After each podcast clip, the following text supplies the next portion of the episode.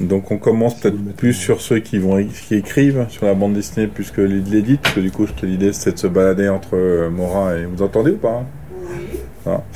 Euh, bah pourquoi on écrit sur la bande dessinée plus? C'est vrai qu'il y a deux débats. Moi, c'est vrai que je, suis plutôt du débat de dire euh, restons, restons jeunes toute notre vie et on n'est pas obligé de tout étudier, tout comprendre, euh, tout savoir, tout analyser. Pourquoi vous, à un moment donné, vous dites je passe du lecteur lambda à vouloir écrire sur la bande dessinée?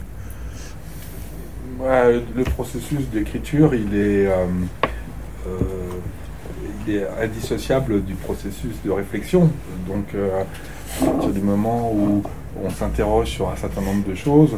Si on veut que cette, réflexion soit un peu aboutie et qu'elle aille euh, euh, au-delà de la superficie euh, des premières réponses, on est obligé de coucher ça sur le papier. Et puis, une fois qu'on a commencé à prendre des notes et que ces notes se sont accumulées, on s'aperçoit, on finit par avoir la conviction que ou pas. Enfin, en général, quand on écrit, c'est qu'on a cette conviction que ça a du sens et que ça, ça, permet de comprendre un certain nombre de choses. Et donc, on aboutit à une écriture, euh, à l'écriture d'un article ou d'un livre. C'est un processus. Euh, enfin, en tout cas, pour moi, ça a toujours été comme ça. Je sais pas comment c'est pour toi, mais. Euh, oui, alors je pense qu'il y a quand même forcément, souvent chez les chercheurs, il y a quand même un lien. C'est parfois malheureux parce qu'on devrait être euh, très neutre par rapport à son objet de recherche, mais on constate quand même souvent que c'est les femmes qui font l'histoire des femmes, que c'est les chrétiens qui font l'histoire du christianisme, les Africains l'histoire de l'Afrique, etc. Enfin, toujours, heureusement. Euh, mais il y, a, forcément ce lien, donc c'est souvent quand même des gens qui aimaient, aimaient la BD. Moi, je sais que c'est, et puis plusieurs collègues aussi me l'avaient dit, c'est aussi euh, par rapport à mon métier d'enseignant, de, me dire ce, médium, cette source, euh, il, touche les, jeunes plus que, des, grands textes littéraires, euh, plus que des, lettres euh, de témoins du 19e siècle, et qu'on peut jouer à ça pour avoir une recherche, jouer là-dessus pour une recherche qui aura peut-être plus d'impact, plus d'impact social.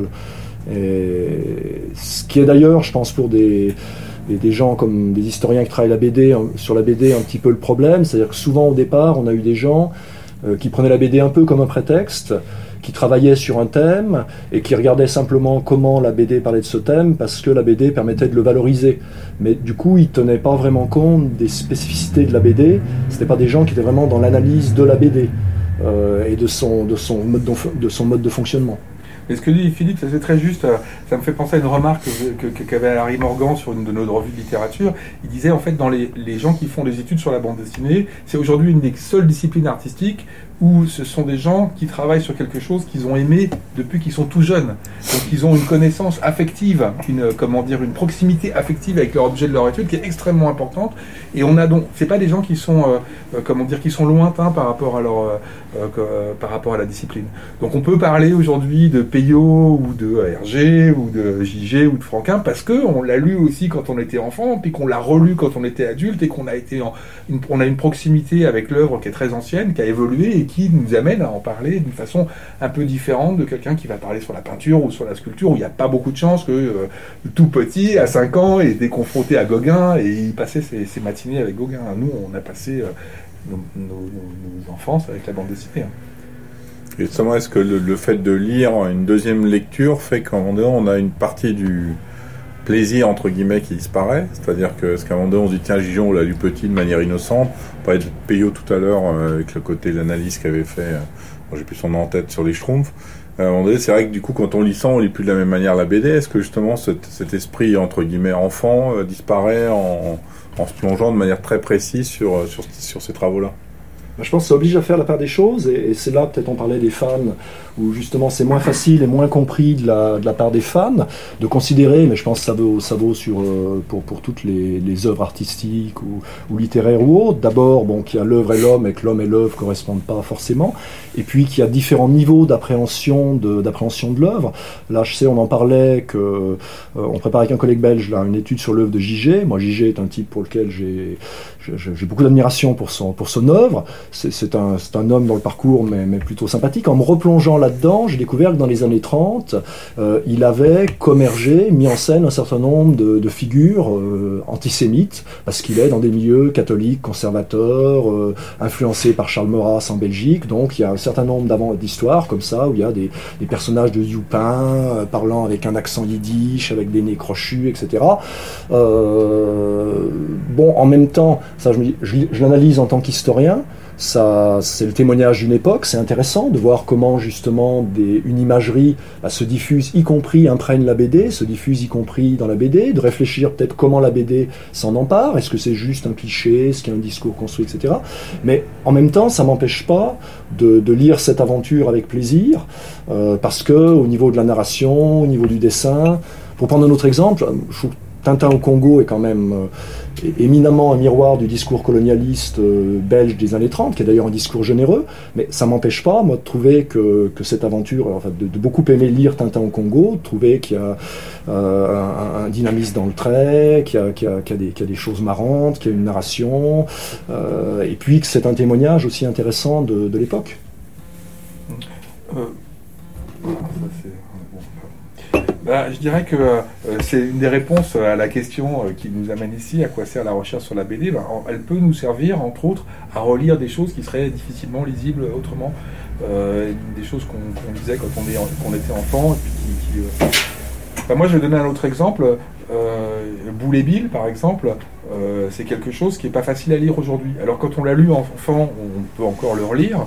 Euh, si on le donne à nos enfants, enfin, tu vois, on en parlait tout à l'heure, euh, moi j'ai essayé, euh, c'est totalement illisible par les enfants d'aujourd'hui parce que c'est, comment dire, le, ça, montre une jeunesse dans les années 50, 60 qui est plus du tout celle d'aujourd'hui et donc il n'y a aucun, aucune assimilation des enfants aujourd'hui à ça et ça leur est complètement étranger.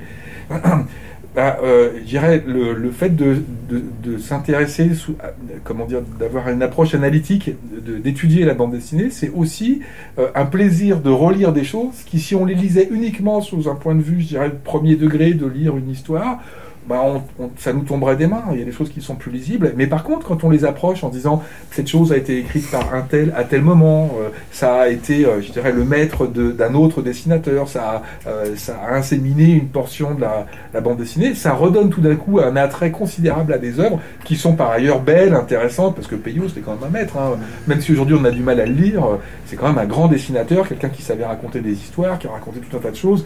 Il y a des choses extraordinaires chez Peyo. Donc là, là, là pour un amateur, euh, quelqu'un, un amoureux de la bande dessinée, euh, l'étude de la bande dessinée, c'est aussi renouveler ce plaisir de la lecture de choses qui sinon ne seraient plus lisibles. Par exemple, vous avez des retours de lecteurs qui disent tiens, suite à votre livre, j'ai analysé de manière différente, par, exemple du Jacob, ce que tu as fait. Est-ce qu'il y a des gens du coup qui disent bah tiens ça j'avais pas vu ou il y a plutôt de la discussion en disant ouais là, vous êtes un peu trop intello et pourquoi vous allez dans ces voies là ou ça n'existe pas? Oui, alors les gens euh, viennent pas nous dire en général qu'on est un télo parce que c'est. il faut vraiment être très fâché pour bien nous dire qu'on a écrit des choses pas intéressantes. Ouais. Donc ça peut arriver. Moi, j'ai eu ça pas tellement avec. Enfin, moi, mon travail en tant qu'auteur porte sur le, euh, les questions de composition, donc d'organisation des images, la façon dont on organise les images les unes avec les autres dans la bande dessinée. Et j'ai donc d'abord travaillé sur l'œuvre de Jacob, ce qui a l'avantage d'être un corpus relativement restreint, avec un auteur qui est ignorant de la bande dessinée quand il commence à en faire, et donc il la découvre au fur et à mesure qu'il l'a fait, donc c'est ça qui est intéressant. Euh, et après, j'ai généralisé. Donc moi, sur cette partie-là de mon travail, en permanence, quand j'en parle, quand je le parle avec une démonstration, les gens viennent me voir après me disant, euh, c'est sûr, je comprends des choses que j'avais pas vues. J'ai eu plein d'artistes qui m'ont fait cette, euh, cette observation-là. Donc oui, ça sert, euh, et je dirais sur euh, cette partie d'organisation des images, comme sur la partie du dessin d'ailleurs. Ce sont des choses très étranges parce que finalement la bande dessinée c'est des, des, dessins qui sont assemblés les uns avec les autres, qui produisent euh, du sens, qui produisent des émotions, qui produisent des sensations. Et en fait il y a très très peu de personnes qui en parlent. Je veux dire, il y a, quand on regarde tout le corpus de littérature sur la bande dessinée, qui est quand même un corpus relativement important aujourd'hui, hein, on a comptabilisé à peu près un peu moins d'une centaine d'ouvrages qui sortent tous les ans, donc il y aura quand même euh, quoi faire. Il y a très très peu de livres qui vont vous expliquer comment est-ce qu'on dessine Comment est-ce qu'un artiste il dessine Il y en a un, par exemple, qui est extraordinaire euh, chez PLG, Philippe n'est pas là, qui malheureusement est un bouquin en voie d'épuisement, et moi je milite pour que ce bouquin soit réédité, qui est un bouquin d'un type qui s'appelle Pizzoli, euh, qui a aussi écrit sur Herman, qui a fait un Moebius. C'est un dessinateur, c'est un petit livre de 100 pages où il explique comment Moebius il dessine et pourquoi Moebius est un dessinateur exceptionnel. Ben ça, il y a très très peu de gens qui sont capables d'expliquer ça. Et là, on a un vrai besoin de parce qu'en tant que lecteur, si on est, moi je suis pas dessinateur du tout. Quand je reçois une œuvre, j'ai des choses qui me plaisent, mais dans le dessin, j'ai beaucoup de mal à, mettre des mots sur euh, pourquoi ce dessin me plaît, qu'est-ce qu'il a d'exceptionnel. Et donc c'est important qu'on nous explique ça. Euh, ça, nous, ouvre tout d'un coup des, des perspectives qu'on n'avait pas. Mais on a raison, à la recherche, je, je rebondis, valorise aussi l'œuvre dans, dans son ensemble, et y compris ce qui n'est pas le plus lisible. Parce qu'effectivement, quand on travaille sur RG, bon, Flup, Nanette, Poussette et Cochonnet, c'est intéressant dans sa maturation. Pour des amateurs de BD actuels, bon, et, JG, pareil, euh, on, s'est penché, on s'est dit finalement, les, BD de JG des années 30, les premiers Blondin et Cirage en noir et blanc, les Jojo que, plus personne ne lit, qui ont été réédités à des, tout tout petits tirages, sont extrêmement intéressants dans, dans la maturation de son œuvre, justement dans son lien avec Hergé, euh, etc. Et, et, pour rebondir aussi sur ce que tu je pense que peut-être l'une des spécificités, l'un des intérêts de la BD qui a sans doute dans d'autres médias, c'est son caractère très multiple qui fait qu'effectivement, comme c'est euh, du dessin, mais une dynamique visuelle, du dessin éclairé par du texte, bah, ça peut toucher à l'histoire de l'art, toucher à l'histoire de la littérature, toucher à l'idéologie, toucher à beaucoup de disciplines, et, créer aussi des ponts entre les chercheurs, ce qui est, intéressant. Est-ce que du coup, le fait de l'intellectualiser ou d'essayer de comprendre, bah, on pense à Herman qui est incapable d'analyser son œuvre, est-ce que du coup c'est une bonne ou une mauvaise chose? Est-ce que quelque part c'est... Euh, c'est vrai qu'on a, on a l'habitude de voir ça avec la peinture, en effet, les historiens réfléchissent à la peinture, peut-être qu'il y a un, art entre guillemets plus noble. Est-ce que souvent la bande dessinée, c'est enlever une partie de, de l'innocence et du plaisir de, de, lecture ou pour vous? Non, je pense pas. Parce que des fois vous dites pas, tiens, quand j'écris, je dis, tiens, je suis en train de faire des trucs, là, un moment donné, je, je, vais peut-être trop loin dans l'analyse et qui fait que l'auteur, il a peut-être fait de manière ça tout à fait. Alors ça, euh, ça c'est certain que la, question de l'intention de l'auteur, à moins d'avoir, euh, moi je travaille surtout sur des auteurs anciens, des auteurs euh, morts, donc je peux difficilement les interviewer, à moins d'avoir des lettres d'un auteur disant voilà j'ai mis ça dans telle case parce que j'appartiens à telle partie, je veux faire ça, on est dans l'interprétation, on est dans l'hypothèse. Hmm. Mais on a des outils, puis on est habitué, hein, les chercheurs, c'est-à-dire qu'on on, repère des faits, et puis à partir de là, on dit il se peut que, peut-être, sans doute, certainement, il est possible que, etc. Et, c'est évident, c'est un peu la beauté de l'analyse euh, gratuite, je trouve. Quand, j'étais élève en lycée, je ne sais pas si vous aviez cette impression, quand on analysait un poème de Baudelaire et qu'on poussait très très loin l'analyse, moi j'aimais bien Baudelaire, je disais, bah, Baudelaire, il n'a jamais pensé à ça. Oui, mais en même temps, l'hypothèse tient. Donc à partir du moment où elle est tenable et où il y a des arguments, elle est, intéressante. Mais, c'est vrai, c'est l'un des problèmes, enfin pour l'histoire notamment et tout ce qui est idéologie, c'est pour les auteurs anciens euh, le manque d'archives, le manque de documentation, notamment émanant des, émanant des auteurs. Euh, pour Hergé, on a encore eu un, corpus d'archives, de, lettres, de correspondances avec euh, ses éditeurs, un certain nombre de gens qui, font que des historiens ont pu travailler. Mais par exemple, pour Gigé, qui est aussi un très grand auteur belge, on a contacté la famille, on est allé voir les, éditions Dupuis qui n'ont pas constitué d'archives, il n'y a pratiquement aucune archive, il y a quelques lettres éparses. Donc du coup, effectivement, on repère quelque chose dans son œuvre, mais est-ce qu'il a mis ça euh, parce que c'était dans, l'ambiance générale? Est-ce que lui a des convictions? Est-ce qu'il y a une volonté de convaincre des gens? On est dans l'hypothèse. Vous allez, euh, j'imagine, vous lisez tout ce qui est interview de JG euh, Oui, mais alors le gros problème pour, l'historien, c'est que tous ces gens-là, ils deviennent célèbres, et puis la BD devient un neuvième art dans les années 60-70. Et ils parlent euh, de ce qu'ils ont fait dans les années 30, 40 ou 50 ans après. Euh, moi, si vous me demandez, je sais pas, si, si au lycée j'étais un super élève sympa, je vais sans doute avoir tendance à dire que oui, alors que c'était peut-être pas vrai.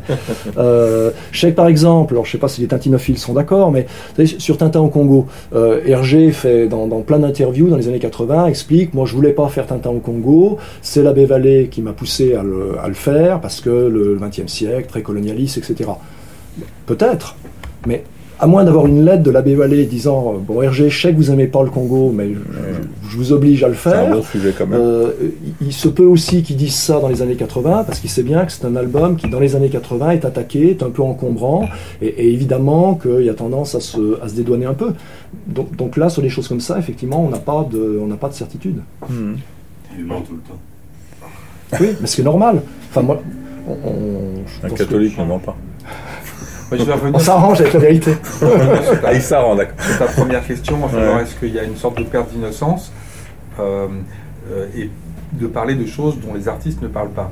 Donc c'est normal qu'un artiste ne parle pas dans la mesure où c'est un dessinateur, c'est-à-dire que son mode. Non, mais il y en a qui parle beaucoup. Enfin, un mec comme Moebius a une analyse, Book a une analyse. Alors moi par exemple, mais sur la... tout. moi je travaille sur, je travaille pas sur l'histoire des idées encore indirectement, mais surtout sur les questions de forme. Euh, sur, chez Jacobs, il y a des choses qui sont absolument évidentes en termes de composition et qu'on retrouve chez Jacobs et qu'on retrouve sur des dizaines, des centaines de dessinateurs sur une période d'un siècle sur les cinq continents. Donc ce sont des choses qui sont pratiquées couramment par l'ensemble des dessinateurs et on peut avec des analyses formelles, voir comment ça apparaît, y compris par exemple en allant chercher des, des croquis ou des dessins ou des esquisses.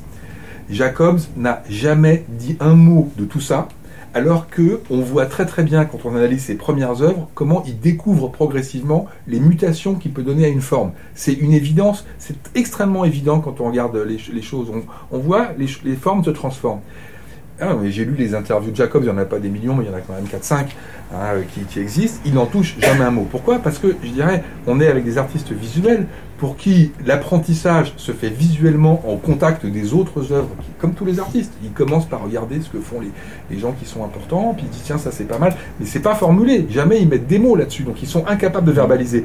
Et ils sont incapables de verbaliser, d'abord parce que ça les intéresse pas, et ensuite parce qu'ils ont même pas les concepts pour le faire. C'est-à-dire que pour pouvoir dire ah ben ça c'est une bouteille, il faut savoir que c'est une bouteille. Alors ça paraît un peu ballot quand on parle d'une bouteille, mais quand on parle d'une forme artistique, ça l'est beaucoup moins. Hein. Je dirais par exemple verbaliser ce que c'est qu'un raccourci quand vous dessinez bah, il faut déjà avoir euh, euh, compris que euh, quand on veut représenter quelqu'un qui tend la main comme ça et qu'on est à votre place, vous voyez la main plus gros que le bras, puis qu'il y a une partie que vous ne voyez pas, et que toute cette représentation, ça s'appelle un raccourci, bah, il y a des tas de gens qui se sont qui, repéraient même pas le, problème. Le problème de la représentation du raccourci dans l'art, on sait que ça apparaît à partir d'un certain moment dans l'Antiquité, et qu'avant c'est pas là. Ça veut dire que tous les gens qui ont dessiné des guerriers sur des poteries, et eh ben avant à un certain moment, ils n'ont pas conscience qu'il y a un problème pour représenter quelque chose, ou, ils n'ont même pas conscience du problème, c'est-à-dire qu'ils représentent le bras sans se poser de questions, et voilà, il n'y a pas de verbalisation. Donc si vous êtes un artiste, vous pouvez vous dispenser de tout ça. Vous n'êtes pas obligé, mais vous pouvez parfaitement vous dispenser de cette, euh, recherche. Si par contre vous n'êtes pas un artiste et vous n'êtes pas un chercheur, vous observez les choses, et le fait d'être confronté à ces études, ça vous permet de comprendre que précisément, à un moment donné, on représente les bonhommes comme ça, on les représente plus comme ça.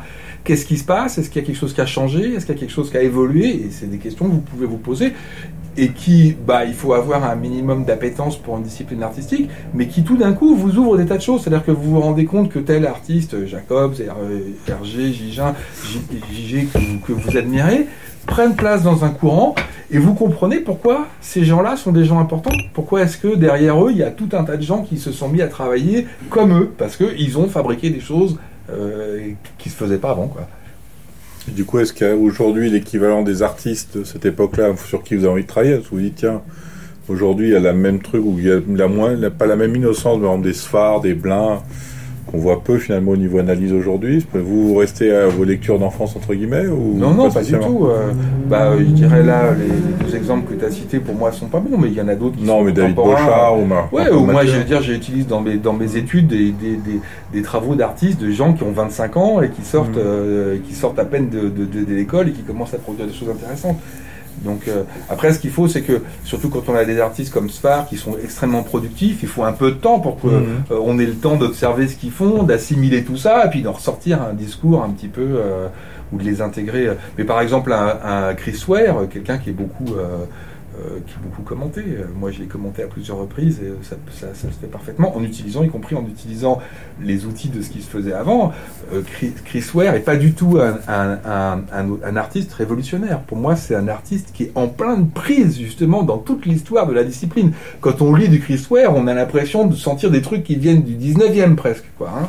D'ailleurs, c'est quand même une une période qui représente le 19e, le début du 20e, il représente ça avec beaucoup d'appétence. Hein. on voit bien qu'il a si on comparait par rapport à d'autres artistes, on va dire peinture, littérature ou, autre, euh, architecture, enfin tous les modes artistiques, est-ce qu'il y a plus un auteur de BD qu'un autre? Est-ce qu'il est plus ancré dans sa société parce que euh, il doit raconter euh, des histoires aux gens qui sont là, ou est-ce que finalement il n'y a pas une grande différence entre les artistes entre guillemets? Après, je pense que ça dépend aussi des, époques et des types de BD, hein, parce que c'est, je pense qu'il y a vraiment d'énormes différences, enfin, entre la, BD pour enfants, euh, très très normée par des, contraintes. Ouais, encore que regarde c'est un amateur d'art moderne. Encore que oui, oui, oui. Euh, moi, j'ai pas de compétences à parler de ça, mais par contre, j'ai une conviction, si vous voulez, c'est que euh, les, on cloisonne les choses parce que c'est plus simple si on vit dans un monde qui est complètement décloisonné, on a beaucoup de mal à, l'entendre. Euh, mais par contre, les artistes, eux, ils cloisonnent pas. Et euh, sur le SOBD, donc euh, moi j'organise un salon qui s'appelle le SOBD. on a mis en place il y a deux ans une galerie de plasticiens modernes au milieu d'un salon de la BD parce qu'on trouve que c'est intéressant. Puis on voit que ça se refait chez des dessins ou, ou chez Drawing Now, ils ont installé de la BD au milieu des salons de dessin. Donc, bon, bah alors moi je l'ai fait en me disant il y a un intérêt de montrer qu'on peut mettre ces choses en face. Mais après, quand on va dans les ateliers des artistes, la première édition où on a fait ça avec la Transgalerie sur le SOBD, donc il y a deux ans, j'ai fait tous les ateliers d'artistes, des artistes qu'on avait, qu'on avait invités sur euh, la Transgalerie. Dans tous les ateliers, il y avait de la BD. Que ça soit sous la forme d'une figurine, de, euh, euh, de comment dire, d'un personnage de Tezuka, que ça soit partout. C'est-à-dire que des plasticiens qu'on faisait venir dans un salon de la BD, en fait, ils étaient imprégnés de BD. Et c'est ce que je disais sur RG. Les, auteurs de BD sont ce sont des, euh, un dessinateur, la plupart du temps, c'est un boulimique de l'image. C'est quelqu'un qui n'arrête jamais, son regard n'est jamais en, suspension. Donc toutes les images sont euh, pour lui, euh, comment dire, pertinentes. Je vais vous donner un exemple qui est très étonnant. Donc j'ai été dans l'atelier de, Jean, de Solé, le père, pour la, en préparation du salon aussi ben, c'est un collectionneur. Il y a énormément de dessinateurs qui sont des collectionneurs. Euh, Druyet est un collectionneur. Sestac, c'est des collectionneurs. Tout ça, ça veut dire que ils accumulent des personnages de Mickey, de machin, de trucs partout. Alors chez Soleil, vous en avez partout. Vous avez, tu vas avoir des, des, des Christ, tu vas avoir des Obélix, des vierges, des Tintins partout. Et puis au bout d'un moment, partout. Et des disques. Et des disques, et des bouquins, et des. Et au bout d'un moment, il te sort des cahiers comme ça, puis il dit bon ben voilà, des carnets qu'il a fait avec des trucs qu'il a collés. Quand je suis en voyage, euh, je ramasse des trucs, un paquet de cigarettes par terre, euh, un flyer, euh, n'importe quoi, et je les colle. Et puis ces cahiers, c'est que des trucs comme ça. Ça veut dire quoi? Ça veut dire que ce gars, il arrête jamais de regarder en fait. Il n'est il est pas dans la verbalisation, il est dans l'observation constante et permanente. Et c'est ça qui, qui l'irrigue en fait. Hein. Donc, je veux dire, il n'y a pas de différence entre BD, un paquet de clopes, euh, un tableau de, de Dureur, tout ça c'est perçu pareil. Hein. C'est une des voies d'ailleurs, je pense, moi, qui sera à, creuser pour les historiens, qui, qui, qui, serait, qui serait vraiment riche, c'est effectivement cette, cette, espèce de notion de généalogie, comme ça, des, images, d'images qui courent à travers le temps et qu'on retrouve euh, dans la gravure, dans la peinture, dans la sculpture, puis qui, intègre la BD. J'avais un petit peu essayé de le faire à propos de l'esclavage, là, pour un, bouquin qu'on a, qu'on a sorti chez Cartala, où dès le XVIIIe siècle, il y a comme ça beaucoup d'images qui sont produites dans le cadre de la lutte contre l'esclavage, notamment d'images qui montre un blanc debout avec un noir qui le remercie de l'avoir libéré, euh, des gravures, des lithographies, des bijoux. Ça passe dans la peinture au XIXe siècle, dans la peinture romantique, réaliste, etc. Euh, on le retrouve dans la tapisserie, dans des mises en scène euh, au XIXe, dans des expositions coloniales par exemple, et on le retrouve à l'identique dans des cases de BD des années 1940, 50, 60, déclinées par tous les auteurs. Donc on peut imaginer que ces types, bah, ils ont vu un tableau, ils ont vu une gravure, et puis ils, ont, ils font une histoire, et hop, ils représentent exactement la même composition. Et ce qui m'avait étonné, c'est que même sur le texte, parce que c'est vrai que souvent pense qu'on on, a axé beaucoup la recherche hein, euh, en, France, notamment sur le fait que c'était de la narration à partir de séquences d'images, mais il y aurait des choses intéressantes. Et, Benoît Glaude en Belgique est quelqu'un qui a travaillé sur, le, sur les dialogues de BD, justement, sur la, BD qui, qui, définit comme une bande dialoguée, où finalement, même finalement, les images seraient des dialogues d'images, et où le texte aurait une grande, une grande importance. Et, un texte très littéraire. Il faut observer que, par exemple, Hergé, hein, c'est de l'oral qui n'est pas du tout oral, et que le capitaine Haddock, il déclame du Lamartine, euh, quand il se balade en barque dans le trésor de Hercam le Rouge, ce qui est quand même pas hyper courant euh, à l'oral. Mais sur cette question de l'esclavage, par exemple, au 18e, 19e siècle, il y a toute une rhétorique qu'on retrouve partout sur les malheureux noirs, qui vient d'ailleurs des milieux protestants chrétiens, euh, les malheureux noirs, les pauvres noirs, les noirs à l'ombre du, mal, etc. Et, ben, dans toutes les BD des années 50, c'est euh, dans Tiger Joe, dans, Spirou, le gorilla bonne mine, etc. Même dans Coq en stock, hein, c'est les pauvres noirs, les malheureux noirs reviennent. Dans, Coq en stock, je crois que ça revient euh, trois ou quatre fois entre deux, en deux planches, entre Haddock et, euh, et Tintin. Euh, il faut sauver ces malheureux noirs, ces pauvres noirs, que deviennent les pauvres noirs. là aussi, j'imagine peut-être des textes aussi qui, imprègnent les auteurs et ça, et, ça se, et ça se reproduit et ça se transmet. Oui, c'est très juste. Et d'ailleurs, ça résonne bien avec l'innocence dont tu parlais tout à l'heure. C'est-à-dire qu'il y a, de la même façon qu'il y a du, des préjugés, il y a des prédestinés. C'est-à-dire qu'il y a des formes qui se transmettent, effectivement, je suis entièrement d'accord avec toi, d'artiste en artiste à travers les générations et à travers les espaces euh, géographiques, euh, et qui sont reproduites sans réflexion par les artistes. Et la question des Noirs, par exemple, la représentation des Noirs est une question absolument évidente. Il y a euh, un Belge qui s'appelle Philippe Capard, qui a publié une revue qui s'appelle La Crypte Tonique, il a fait un numéro qu'il a très très bien nommé, qui s'appelle Sauvage comme une image, un très très joli nom, qui est consacré à la représentation des Noirs. Et en milieu de, Canard, il y a une double page avec que des portraits de noirs par des auteurs euh, belges, franco-belges des années 50-60. Et c'est hallucinant. Ils sont tous représentés de la même façon. Il n'y a qu'un gars sur les, je sais pas, 30 images hein, qui représente noir comme un individu qu'on peut reconnaître avec des, comment dire, des caractéristiques faciales qui sont différents, un nez plus ou moins grand, euh, des yeux plus ou moins petits, ainsi de suite. Tous les autres, ils représentent avec le cercle, la bouche avec le truc comme ça, qu'on retrouve déjà. Si vous avez, par exemple, si vous êtes des amateurs de bande dessinée, euh, vous connaissez forcément, euh, euh, comment dire, Little Nemo, Winsor McKay, que vous avez lu, qui est quand même un des trucs qu'on peut pas ne pas lire quand on aime la bande dessinée. Et vous savez que dans les personnages, donc il y a Little Nemo, il y a la princesse, il y a The Imp, mais parlons pas de Imp, et puis il y a un petit personnage vert avec un chapeau de forme, Mm. qui est le gamin des rues qui fait toujours ce qui fout toujours son, son, son bazar, quoi. hein. Et moi, quand j'étais enfant, j'ai lu ça dans une bibliothèque chez, un copain, mais la mère avait acheté l'édition Auray, là. Et puis bon, ok, je prenais ça. Il m'a fallu, il m'a fallu, allez, 45 ans pour comprendre que ce garçon, c'est un noir. Il est dessiné avec exactement tous les prédessinés des noirs dont on parlait jusqu'à présent. Simplement, comme il le fait en vert, il a mis, en- il l'a peinturluré en vert tout le temps, il est vert, bah ça décale. Et ben voilà, je veux dire, ça, c'est des trucs depuis donc euh, 19- 1910, hein, euh, le début, euh, tout début du XXe siècle, jusque euh, aux années encore maintenant. Moi, quand j'ai des étudiants et que je leur montre ces trucs-là, je leur dis quand vous dessinez un noir aujourd'hui, vous devez savoir que vous avez derrière 150 ans de gens qui ont dessiné des noirs et qui les ont tous dessinés de la même façon. Pourquoi ils les dessinent comme ça? Et si vous les dessinez comme ça aujourd'hui, quand au 21e siècle, un dessinateur humoristique continue à dessiner des personnages noirs comme ça, il peut le faire, pourquoi pas Mais il doit savoir qu'il le fait. Ce qui n'est pas possible, justement, et c'est là que cette innocence n'est pas acceptable, c'est qu'il le fasse simplement parce que les autres l'ont fait avec lui, et qu'en fait c'est des préjugés racistes au niveau du dessin, c'est-à-dire qu'une simplification outrancière, et on en retrouve chez JG. Oui, parce que j'allais dire, là je te Ah, coupe, pardon. très ça, étonnant, Ça, ça, ça- ça peut amener double interprétation. Et tu as des gens qui vont utiliser euh, ce que tu viens de dire pour dire, donc du coup, vous voyez, c'est pas gênant de mettre les grosses lèvres, machin, parce que tout le monde le fait, etc. Mais c'est une généalogie. C'est gênant quand vient- on sait pas qu'on le voilà, fait. qui vient d'une représentation colonialiste, Bah, bien sûr. raciste, et avec l'idée, les, les grosses lèvres, c'est pas sympathique, hein, c'est parce que le noir n'est gouverné que par ses sens, donc il est proche de l'animal, donc il a une énorme bouche parce qu'il a tout le temps faim, et la meilleure preuve, c'est qu'il bouffe tous les blancs qui passent, alors c'est les cannibales dans leur marmite, etc. Alors, effectivement, du coup, l'interprétation est très compliquée, parce qu'on peut dire, quand Hergé représente des noirs aux grosses lèvres, bah, d'un côté, il réfléchit peut-être pas, et puis il fait ça, tout le monde le fait, et en plus, à l'époque où il le fait, il n'y a pas beaucoup de gens pour le critiquer et contester. Oui, Mais en même temps, on trouve peut pas dire non plus que cette Ouais. représentation est neutre. Donc c'est sans doute là où la, le, très, le- je trouve le que la chercheur doit avoir un discours euh, précis, l'innocence. euh, équilibré, et Même ne pas tomber ni dans l'excès de critique, ni dans l'excès non plus de Et même l'artiste doit savoir ce qu'il fait. Oui. Il peut le faire s'il veut. dis pour rebondir sur les noirs, entre guillemets, je sais que j'ai discuté avec le, c'est le musée d'Apper, c'est ça? Et il disait que c'est énormément de mal à demander à des illustrateurs de faire des noirs, ils ne savaient pas le faire.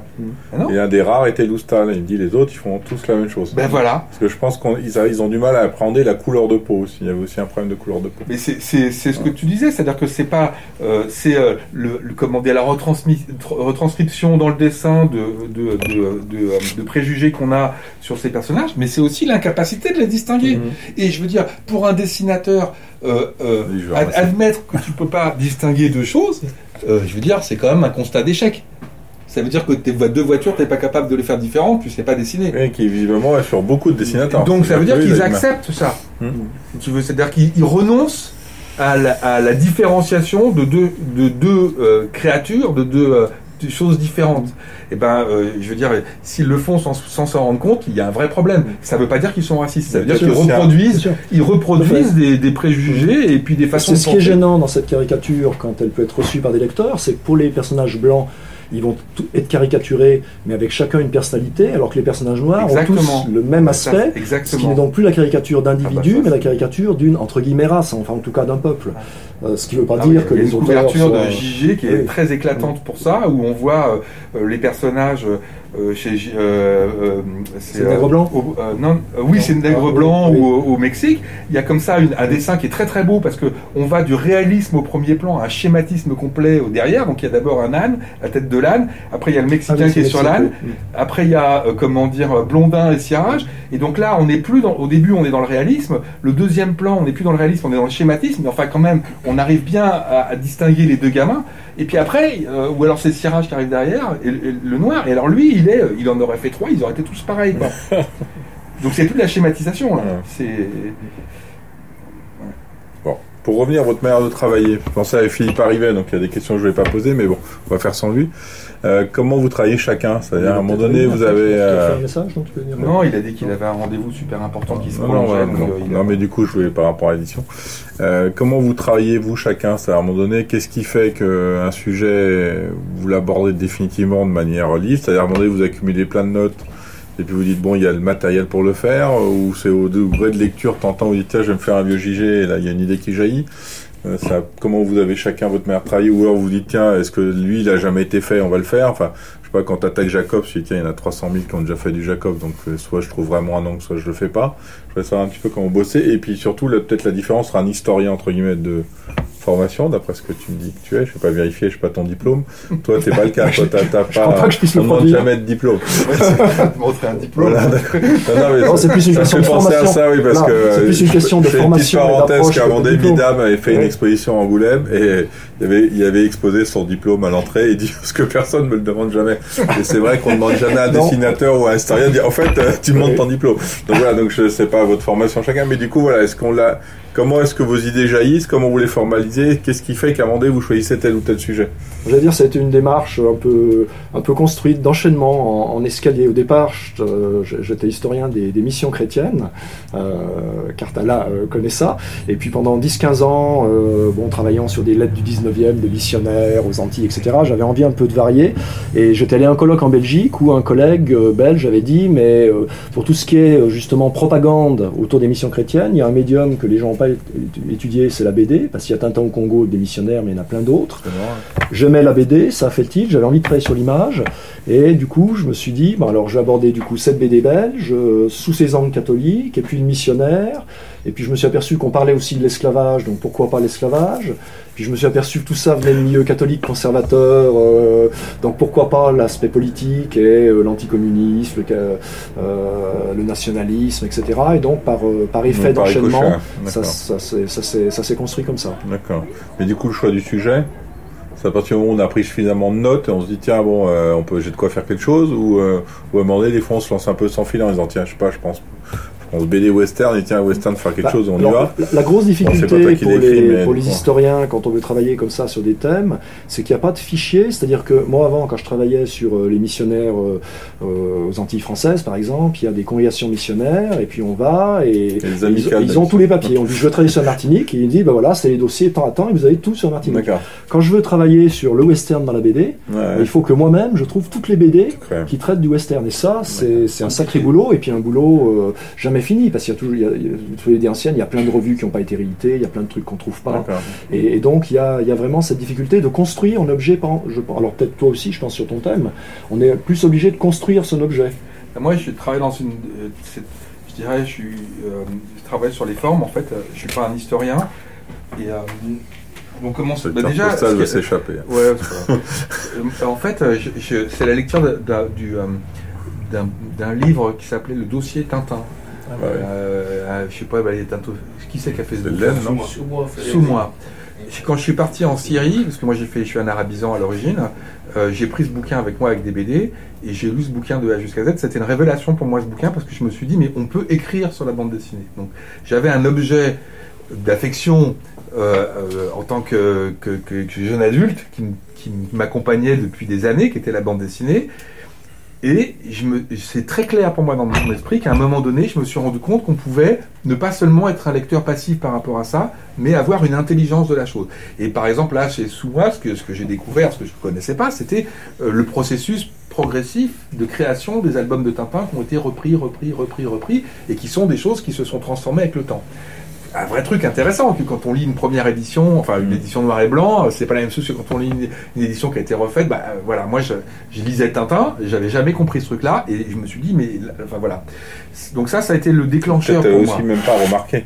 Non, non, j'avais pas remarqué. c'est vrai que quand on va lire un Tintin d'une Ah non, édition ouais. euh, 70, on se dit pas, tiens, en fait, je vais peut-être lire la noir et blanc Voilà. pour voir s'ils dessinent de la même manière les pompiers ou des choses comme ça. J'étais en Syrie, euh, je disais qu'il avait supprimé des cases euh, dans les aventures en Palestine euh, à un certain moment, donc je veux dire ça, ça concernait directement l'endroit où j'étais.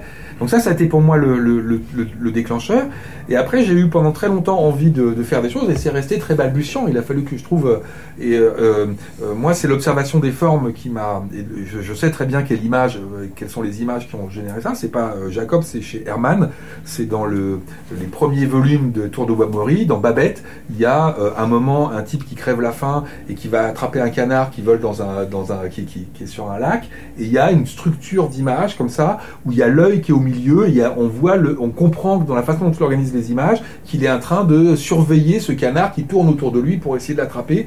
Et c'est ça qui m'a euh, j'ai commencé à écrire sur, euh, sur, euh, sur Herman, mais le problème d'Herman, c'est que c'est un gars, il, est- il- encore maintenant il est vieux, il fait plus qu'un livre par an. Avant, il en faisait demi, quand vous pouvez travailler euh, sur Herman, euh, ouais. vous avez un corpus de 70 bouquins, euh, c'est infernal à étudier. Jacobs, c'est beaucoup plus simple. Donc j'ai retrouvé les mêmes formes euh, chez Herman que chez Jacobs.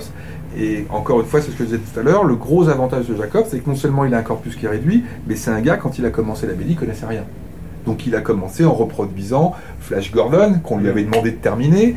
Euh, et puis on voit très très clairement chez Jacobs comment progressivement ça se, ça se complexifie, comment lui-même il découvre les trucs. Et, euh, donc moi c'est plutôt euh, cette, voilà, cette observation, euh, l'observation des choses qui... Mais par exemple, quand tu prends le cas d'Herman, Herman est l'archétype du gars, quand tu discutes avec lui, qui est incapable d'expliquer ses planches. Mais ouais, mais- Donc toi, est-ce que quelque part normal. ça te vient en disant, bah lui, il est pas capable, donc pourquoi moi je peux le faire? Ben alors, je vous ai amené le numéro de la revue, euh, une revue là, parce qu'on- voilà, ça c'est une revue d'études qui s'appelle Bananas, qui est faite par un gars qui s'appelle Évariste Blanchet. Ça fait 30 ans qu'il fait ces choses-là. Ça c'est le numéro 10. Avant de faire Bananas, il a fait Critiques. Avant, il a fait une première version de Bananas, une deuxième version de Bananas. Et euh, dans un numéro de Critiques, donc moi je collabore avec Évariste depuis, euh, je sais pas, une, ouais, une quinzaine d'années. On avait fait, j'avais fait un article sur, euh, comment dire, Herman, euh, un dessinateur politique. euh, parce que c'est un type qui est très engagé en fait euh, d'un point de vue politique. Et on, j'ai envoyé le numéro à Herman comme ça, et il s'est abonné tout de suite. Donc eux, ils verbalisent pas, c'est normal. Je veux dire, un artiste, il est pas fait pour verbaliser. S'il voulait verbaliser, il serait poète ou euh, il ferait du théâtre ou de la littérature. Mais il est Herman, ça dessinateur. saurait. Voilà. Donc lui, son expression, elle, elle, elle, se- elle passe par un autre moyen que le verbe. Ça veut pas dire qu'il n'est pas intéressé qu'on le fasse. Et après, il en pense Mhm. qu'il en veut. hein. D'accord. Oui, d'autant qu'on a tendance à considérer passer des auteurs, euh, des artistes, ça devrait être des intellectuels, mais c'est souvent pas des gens qui ont, qui ont un parcours, euh, enfin, c'est pas critique de dire ça, hein. Ouais. et, et notamment les, dans, la, dans la vieille génération de, de la BD, les, les anciens de, de Hergé à Franquin ou autres, des gens qui, qui avaient arrêté quand même assez tôt leurs études, souvent pour travailler, qui se sont lancés jeunes dans la BD. hein. Et puis surtout que la modestie fait qu'il, pour eux, c'était pas un. Enfin, il y avait encore un côté, on fait des petits Mickey, quoi. Oui, il y avait oui, aussi, aussi. ce côté, euh, bon, tu fais de la BD, t'es gentil. C'est vrai que les années pilotes ont quand même apporté. euh, moi, je sais que j'ai souvent discuté avec des Belges, parce que je voulais faire un article là-dessus, sur la, révolution belge qui a jamais eu lieu, quoi. C'est-à-dire que tous les Belges, il y a quand même des choses en Spirou qui ont avancé, genre Frank P, Isler, des choses, mais ils ont jamais revendiqué comme l'ont fait les Français, de manière préemptoire, en disant nous, on est des. Enfin, on impose notre art, alors que les autres ont fait, ouais, on amène l'écologie, euh, des histoires d'amoureux, mais euh, de manière euh, très, très, très légère. Donc je pense qu'il y a aussi ce côté-là. une modestie belge. Ouais, je une modestie belge qui fait c'est que la révolution c'est- belge c'est- n'a pas eu lieu. C'est un stéréotype, mais c'est Ouais. vrai qu'il y, a- il y a quand même une Moi, modestie je, belge. je voudrais quand même. C'est-à-dire qu'ils verbalisent pas, mais il y a un truc qui est très intéressant dans la bande dessinée, en ce qui concerne les études sur la bande dessinée et les artistes. C'est quelque chose qui s'est passé pour nous en France. On a découvert ça euh, avec euh, les bouquins d'abord de Joe Sacco. Et après l'arrivée des bouquins de Sacco ici, et après l'arrivée des MacLeod. hein. Mhm. donc je vous ai pas amené MacLeod, je vous ai amené le gars qui est avant MacLeod, c'est-à-dire Eisner. Eisner Mhm. puisqu'on sait qu'il y a une lignée de chercheurs américains qui commencent par Eisner, après il y a MacLeod, après il y a un mec qui s'appelle McKe- euh, euh, McKeown aujourd'hui, euh, Kuhn, pardon, Kuhn, qui n'est pas traduit en français, qui est un universitaire et qui est clairement dans le prolongement. Les Américains, ils sont des gens très pragmatiques et donc Eisner travaillait dans une école à, à- à New York, il enseignait dans une école et il a rassemblé ses notes là-dedans. Euh, donc bon bah euh, voilà, c'est- pas de la BD ça, hein, c'est un bouquin de notes pour comment Ouais. est-ce qu'on fait la bande dessinée. Et après est arrivé un type qui s'appelle MacLeod, qui a fait un bouquin extrêmement important qui s'appelle L'art invisible. Euh, qui est une théorisation de la bande dessinée en bande dessinée. Alors, on peut euh, penser ce qu'on veut de MacLeod, et c'est un gars dont un certain nombre de choses sont contestées aujourd'hui, mais en tout cas, il y a un truc pour lequel il est formidable, ce type-là, c'est que, et c'est, je pense, assez rare dans les disciplines artistiques, tu vois, c'est la question que tu posais tout à l'heure, c'est qu'il a montré qu'on pouvait parler théorie de la bande dessinée en bande dessinée. Autrement dit, ce gars-là, qu'est-ce qu'il a fait? Il a remis le pouvoir dans les mains des artistes. C'est-à-dire que il a dit aux artistes, vous n'êtes pas obligés de vous faire déposséder du discours sur votre, sur votre art par des gars comme toi ou comme moi qui ne sont pas des artistes. Vous pouvez être artiste et vous pouvez, en utilisant votre moyen d'expression, théoriser la façon dont vous le faites. Et à partir du moment où cette chose-là a été faite, eh ben, on s'est rendu compte que ça s'est diversifié. Donc il y a eu d'autres gens derrière MacLeod. En France, il y a des Trondheim, par exemple, qui ont fait des bouquins euh, euh, d'explication de la bande dessinée. Et puis vous avez, on a vu apparaître des choses qui existaient déjà au Japon, euh, c'est-à-dire des biographies d'artistes. Donc je vous en ai amené une ici, une biographie de Charlie Schlingo par Sestak et Tolé, c'est-à-dire des artistes qui racontent la vie d'autres artistes. C'est plus des chercheurs ou euh, des historiens ou des gens comme toi et moi, c'est eux qui racontent. Alors ils le racontent d'une façon certainement différente de ce que nous on ferait, mais on a moyen on peut accéder à la façon dont les artistes se voient et parlent d'eux-mêmes. Ça, c'est un truc tout à fait extraordinaire. Hein. Alors, au Japon, vous avez des énormes biographies, euh, par exemple, les trois volumes qu'on publié chez Cornelius en France de la vie de Mizuki, mm. qui sont des trucs absolument extraordinaires. Qu'il faut, qui, qui, hein, il y a Gekika fanatique chez Au Lézard Noir, il y a, euh, comment dire, le, le Tatsumi aussi. Euh, donc, ça, c'est quelque chose d'assez particulier et qui permet aussi de voir comment les artistes appréhendent leur propre discipline. Alors pour revenir à votre manière de travailler, qu'est-ce qui à un moment donné fait le déclencheur d'un livre Est-ce que c'est un éditeur qui va, qui va venir vous voir et vous dit tiens en fait euh, t'as pas une idée euh, machin Ou est-ce que vous à un moment donné vous avez accumulé tellement de choses est-ce que ces choses sont que théoriques? Est-ce que ces choses font aussi partie des interviews? On parlait d'interviews tout à l'heure. Est-ce que vous en prenez en compte? Vous préférez dire je préfère pas écouter ce que dit un artiste sur son travail? Je voulais savoir un petit peu comment se déclenche et comment après vous travaillez? Bah, enfin, moi de mon côté, donc il faut, il faut une idée euh, qui, qui, me paraisse, euh, qui me paraisse porteuse, qui me paraisse intéressante. Il faut qu'un éditeur comme Cartala ou PLG soit d'accord.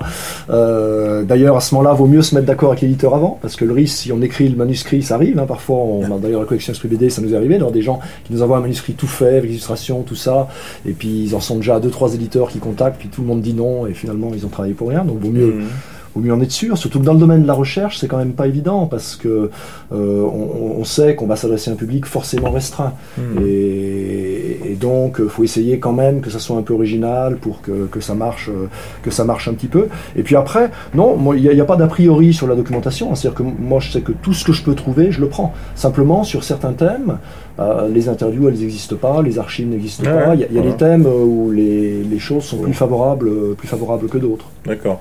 Mais est-ce que du coup, à, partir de quel moment on se dit tiens, ça peut faire un livre? Il y a une part d'insouciance ou de, de, sensibilité, ou à un moment donné, on, se dit tiens, oui, bah, j'ai assez d'infos, j'ai déjà découpé mes chapitres, je sais que je peux écrire là-dessus, là-dessus, là-dessus.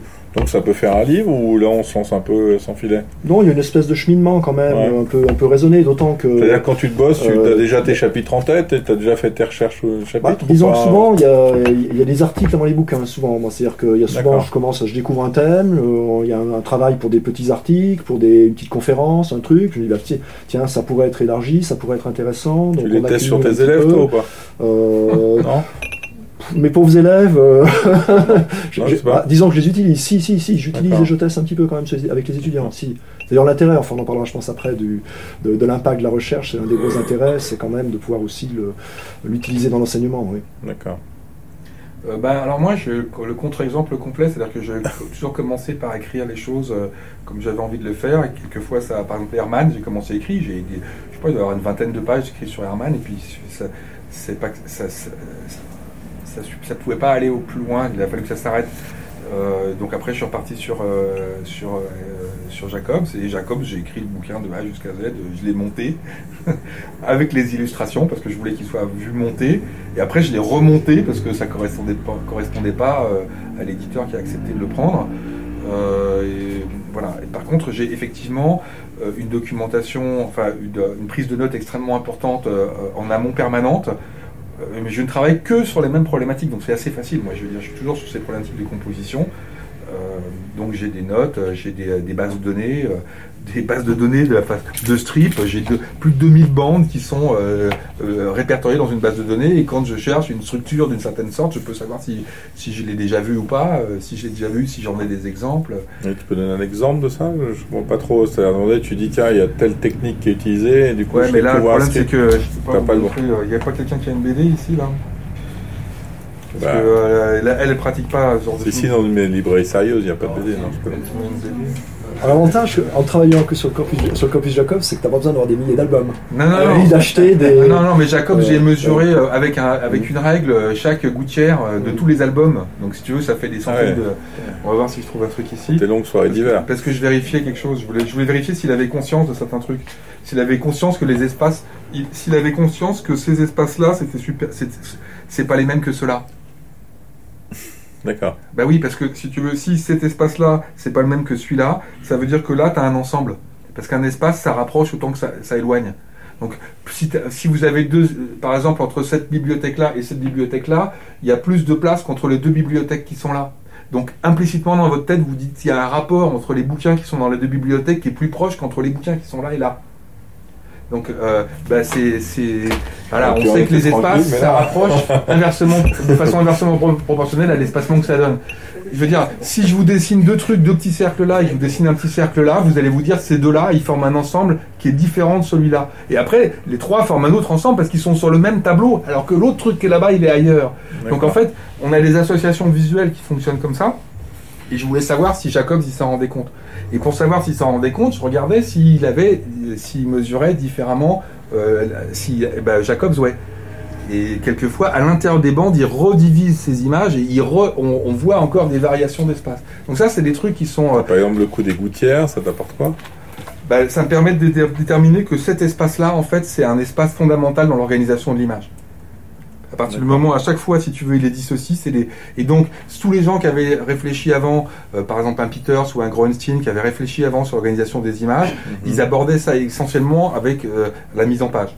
Donc en fait, ils abordent la page comme un ensemble. Or en fait, moi, je pense que si que le, le 99% des bandes dessinées, évidemment que le dessinateur, il, pense la page, il pense la double page, il pense le livre. Il, je veux dire, c'est des artistes, ils Ouais. font pas les trucs. Mais la façon dont c'est organisé, si vous raisonnez par page, vous pouvez pas comprendre. Par contre, si vous dissociez en bande et que vous regardez comment chaque bande est organisée, là, il y a des choses qui vous paraissent extrêmement complexes, qui vont tout d'un coup, ça va vous paraître d'une limpidité totale, parce que vous allez vous apercevoir qu'il y a des milliers de gens qui ont fait pareil euh, sur des milliers et des milliers de bandes.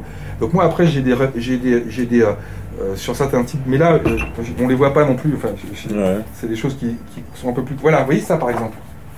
Qu'est-ce qui se passe ici? Voyez, moi, c'est ça qui m'a que, c'est sur ces questions-là que j'ai- travaillé. Dans une bande, vous avez des images qui sont placées les unes à côté des autres, de droite à gauche, exactement comme dans un texte, vous avez des mots qui sont placés les uns à côté des autres. Donc vous êtes sur une dimension qui est fondamentalement horizontale. Dans un texte, c'est pas très grave parce que c'est des symboles qui s'assemblent pour former des phonèmes, qui s'assemblent pour former des concepts. Donc en fait, vous vous en foutez que la façon de s'organiser, ce que vous avez besoin, c'est de recon- re- re- reconstituer le phonème et puis le, le mot. Mais là, c'est des images, c'est pas des textes. Je veux dire, or dans une image, le fait qu'une chose soit à gauche d'une autre, ça n'a pas la même signification le fait qu'il soit au-dessus d'une autre. Alors que si vous avez un bonhomme qui marche avec une pierre qui est devant lui, ou qui est derrière lui, ou qui est au-dessus de lui, implicitement, simplement le fait de voir, vous vous dites là, il va se la prendre, là, il vient de passer devant, ou là, il va, ça va lui tomber dessus. C'est simplement la position. Le fait d'ajuster les choses les unes à côté des autres, bah, pour un quelqu'un qui dessine, c'est limitatif parce que ça lui empêche d'exploiter cette dimension verticale. Donc on fait ce genre de choses. Et ça, c'est une forme que moi j'ai donné, j'ai donné un nom. Il y a d'autres gens qui ont donné des noms à ces trucs-là. J'appelle ça une forme de type 1-3 parce qu'il y a une image et trois images qui sont superposées juste à côté. Bah, voilà. Alors, euh, si vous voulez, le fait de donner un nom et d'avoir une base de données, ça me permet de retrouver tous les gens qui ont pratiqué ce genre de forme. Et donc, au moment où j'ai un exposé à faire, où je veux parler de celle-ci, bah, euh, je vais pouvoir vous trouver 50 exemples, je vais pouvoir moi les regarder avant et re- repérer si quelque chose à laquelle je pense, ça, ça se représente dans les différents types de formes. D'accord, donc dans ta base de données, c'est marqué 1-3. Ouais, c'est marqué un 3, ouais. D'accord. Non. bah, on est obligé hein, pour que ça fonctionne. Enfin, Ouais, toi, dire, moi, je pas fonctionne pas avec base de données, mais je fonctionne avec des notes que j'ai prises, des fichiers. C'est-à-dire que je lis les BD en fonction. J'ai mes thèmes. Je sais que par exemple, je veux, je je veux réfléchir euh, au patriotisme dans la BD belge des années 40-50. Donc je me dis, allez, je me mets dans ma tête le fil patriotique, et puis euh, je me, alors je, je me lis 200 BD euh, des années 30-50 que j'ai dans la bibliothèque. Et chaque fois que je vois un truc sur le patriotisme, bah, je le rentre dans mon, je le rentre dans mon fichier, ce qui fait que quand je vais vouloir rédiger, après j'ai des fichiers patriotistes, communistes, nationalistes, etc. Et ça va me permet de composer. Et à chaque fois, je sais que j'ai tous les exemples se rapportant au thème. C'est sûr que c'est pas, comme travail, c'est pas la chose la plus drôle euh, au monde. D'accord. Une intervention parce que je suis. Oui, j'ai- partir, Juste pour intervenir aussi en tant que je fais de la recherche en BD, mais je suis aussi auteur de BD, donc c'est assez intéressant d'écouter ce que vous dites. Euh, dans tout ce que vous dites aussi, ce que je trouve intéressant, c'est que vous oubliez toujours le mot du scénariste. Donc, euh, moi, je suis auteur et enfin dessinatrice et scénariste, mais il y a une composition qui est complètement différente quand on- en tant que scénariste, on travaille avec des dessinateurs et inversement, ne serait-ce qu'au niveau de cette composition de page. Euh, sur la composition de page, c'est assez intéressant. En ce moment, on est en train de traduire, euh, on fait de la BD pour des projets de développement, on est en train de traduire une BD qui a été faite pour un public français en arabe, vous lisez à l'envers. Donc en fait, ça marche pas d'inverser les pages par rapport à ce que vous disiez, à comment on le, on le localise. Euh, On est à mais toutes ces- 3-1. C'est- très différent du vous dites- 1-3. je- Ce que vous dites effectivement sur le, on, on a tendance à pas en parler. C'est vrai que c'est très difficile pour les chercheurs, je vois, euh, sur la BD ancienne, parce que là aussi on n'a pas de témoignage actuel, mais d'évaluer justement la part du scénariste, ce que le scénariste. Alors parfois on a, pour Charlier par exemple, on a des scénarios entiers où on voit qu'il découpe case après case et on voit si le dessinateur suit, si c'est le scénariste qui a tout prévu ou pas. Mais par exemple un type comme JG, il dit dans plein d'interviews, pour moi les scénarios c'est les synopsis et j'adapte. Et d'ailleurs il s'engueule régulièrement avec ses, même pas, avec ses scénaristes qui, qui lui disent vous m'avez trahi, etc. Mais, mais du coup, effectivement, appréhender euh, la part du scénariste, la part des sénateurs est difficile. Ça, chez chaque, euh, chaque relation, chaque couple est différent. Il y en a, il y a des scénaristes qui vont faire un storyboard avec des petites Mm. patates euh, qui s'appellent bien dessiné. Il y en a d'autres qui écrivent juste une scène où on conçoit la scène. Mm. Quand je fais du scénario pour un projet dessiné ou je dessine pas, je conçois les- la page comme une scène et je préfère laisser de la liberté euh, aux, aux dessinateurs. Mais par contre, ce, ce que vous dites, euh, que les dessinateurs euh, réfléchissent pas forcément à, à toutes ces questions de raccourcis, etc., c'est, pas vrai. En fait, nous, on passe des Non. heures. euh, Je dis pas qu'ils réfléchissent pas. ah, mais Je dis qu'ils verbalisent pas. On le verbalise dans Ah le sens où, pour le coup, si ça, on peut passer des heures euh, en soirée à, dis- à discuter de ce genre de choses. Ou, euh, par exemple, comment euh, passer une semaine à juste regarder les mains. Enfin, voilà, c'est quelque chose que je peux faire. euh, comment euh, les expressions se font, etc. Je pense qu'il y a beaucoup de choses qui se font où il y a des heures de, de discussion, mais qui sont, en effet, nous, on n'a pas forcément besoin de, de le verbaliser. Par contre, il y a un vrai changement actuellement par rapport au passage d'une BD qui était plus de la BD de, de entertainment, de Distraction. de distraction.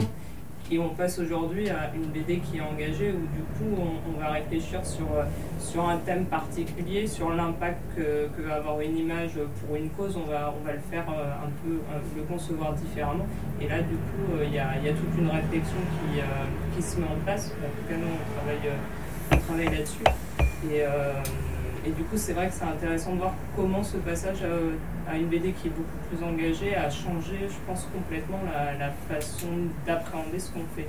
Puisque à partir du moment où vous travaillez pour, pour un message, euh, déjà vous parlez, euh, vous allez adapter le style graphique au type de public que vous avez. Vous n'allez pas faire, euh, enfin si, euh, si c'est euh, de l'éducation plus jeunesse, euh, vous n'allez pas travailler de la même manière, etc. Donc je pense qu'il y a une réflexion qui est en train d'émerger maintenant, parce que justement, je vous parliez d'analyse de corpus. euh, on passe pas mal de temps à essayer de voir ce qui existe. Et il y a, y a peu de choses qui existent et c'est en train de se faire. Mais je pense que vraiment le passage à la BD plus engagée euh, fait émerger des choses. euh, Je sais pas si la BD est plus engagée. euh, Je veux dire, euh, Hergé, quand il faisait tout Oui, le oui. pays des soviets, il Moi, était je- déjà oui. très engagé. C'est différemment engagé, Ouais. je pense, c'est ça. C'est vrai c'est- des, même- des- dizaines de. Mm. Il y a des BD. Oui, parce que je euh, pense que la BD des il y a années des 30-50, elle est très engagée. Hein. Il y a des BD. euh, on Godefroy de Bouillon euh, dans Spirou, c'est euh, assez engagé. une, BD euh, Oui. des années 30, euh, comment dire, qui est, euh, on dirait du RG, qui est fait en Pologne, et, euh, manifeste- enfin, qui est fait dans les milieux catholiques en réaction, euh, euh, comment dire, euh, à un certain nombre d'événements internationaux, dont la Révolution russe, euh, les- la guerre d'Espagne, et c'est extrêmement engagé. Et je veux Ah, dire, après, et c'est pas- volontairement comme ça. c'est- une BD qui a été euh, faite à la demande, euh, je dirais, des groupes catholiques polonais. Euh, justement en réaction à un certain nombre de Euh, je sais pas que c'est pas. enfin, mais, mais Donc c'est moins développé. Une réflexion sur Non, euh, je vois, le, je le vois. type de public que vous voulez toucher ou comment. Enfin, il y a, il y a- il y a- je pense qu'il y a. Il y a beaucoup ton de manga. discussions Qui se... Non, mais Hergé, il était diffusé dans, dans les milieux catholiques, euh, dans, la, dans la presse pour enfants catholiques, il savait très bien à qui il s'adressait. Je- Enfin, Ouais, Je je voulais vais- peut-être parler des trucs de manga, là, la vie de Jésus, euh, un manga. non, non, le- Ah, c'était quoi là Celui-là Oui, là c'est vrai qu'on est d'accord, vous pensez, je pense l'un et l'autre, que c'est, moi je pense aussi tout à fait que cette BD classique. Alors elle vise un public d'enfants, donc c'est pas la même chose. Elle est dans une logique un peu de la logique des, c'est la logique des patronages, hein, c'est la logique d'une jeunesse auquel on veut inculquer des valeurs, mais je pense qu'il y a vraiment très fort cette idée d'inculcation des valeurs. hein. Quand, premier, quand paraît le premier numéro de Spirou en Belgique en 1938, enfin, ils ont un numéro zéro qu'ils envoient, que Jean Dupuis envoie partout pour faire un petit peu la pub. Au début de ce numéro zéro, il dit, voilà, le but c'est vous distraire, mais c'est pas que de vous distraire, c'est de faire de vous de bons patriotes, de vous donner des vies de saints pour faire de vous de bons catholiques, et, et ainsi de suite. Don Bosco, la préface de Don Bosco, qui paraît en 41 et qui est le, le grand succès de Dupuis, qui sera vendu des centaines de milliers d'exemplaires, il y a une longue préface pour expliquer, ce livre est fait pour vous amener à connaître vos devoirs envers Dieu, euh, votre patrie, etc. Donc, donc on est dans un discours qui est très engagé. Par contre, c'est sûr que c'est pas les mêmes engagements, Oui, euh, C'est- c'est pas des engagements individuels, c'est des Pif, dans les engagements dans le cadre d'une structure, et, et puis des engagements, euh, on n'est pas dans un engagement adulte. euh, toute la, toute la littérature euh, communiste de la Ah oui. presse communiste. Oui, dans Vaillant, Enfin, les- dire, euh, il suffit de lire Raon, Docteur oui, Justice, oui. machin. Enfin, je veux dire, les, les valeurs sont le claires. truc sur la longue sont- marche de Mao, là, dont j'ai Ah, oublié. la- la- euh, oui, le, euh, le, gila- le, ouais. le gilon, là. Le gilon, ouais. euh, je- C'est je- pas- je disais pas qu'il n'y avait pas d'engagement avant, je disais qu'il y a, il y a une, une réflexion qui va. Enfin, en tout cas, c'est des débats euh, où il y a, il y a vraiment. euh, Ce que je veux dire, c'est qu'à cette époque-là, à partir du moment où ils avaient cette volonté d'engagement, ils avaient aussi des réflexions sur la façon dont la forme qu'ils adoptaient permettait de véhiculer le discours qu'ils voulaient. dis- Je suis certain. Oui, moi aussi. il y avait, il y a des trucs, par exemple, Spirou. Si, JG, pardon, je te coupe. Non, non, non. JG, à à la même époque, il fait euh, euh, du Spirou. Il dessine comme en cartoon, des personnages complètement déformés, délirants, parce que c'est- du gag.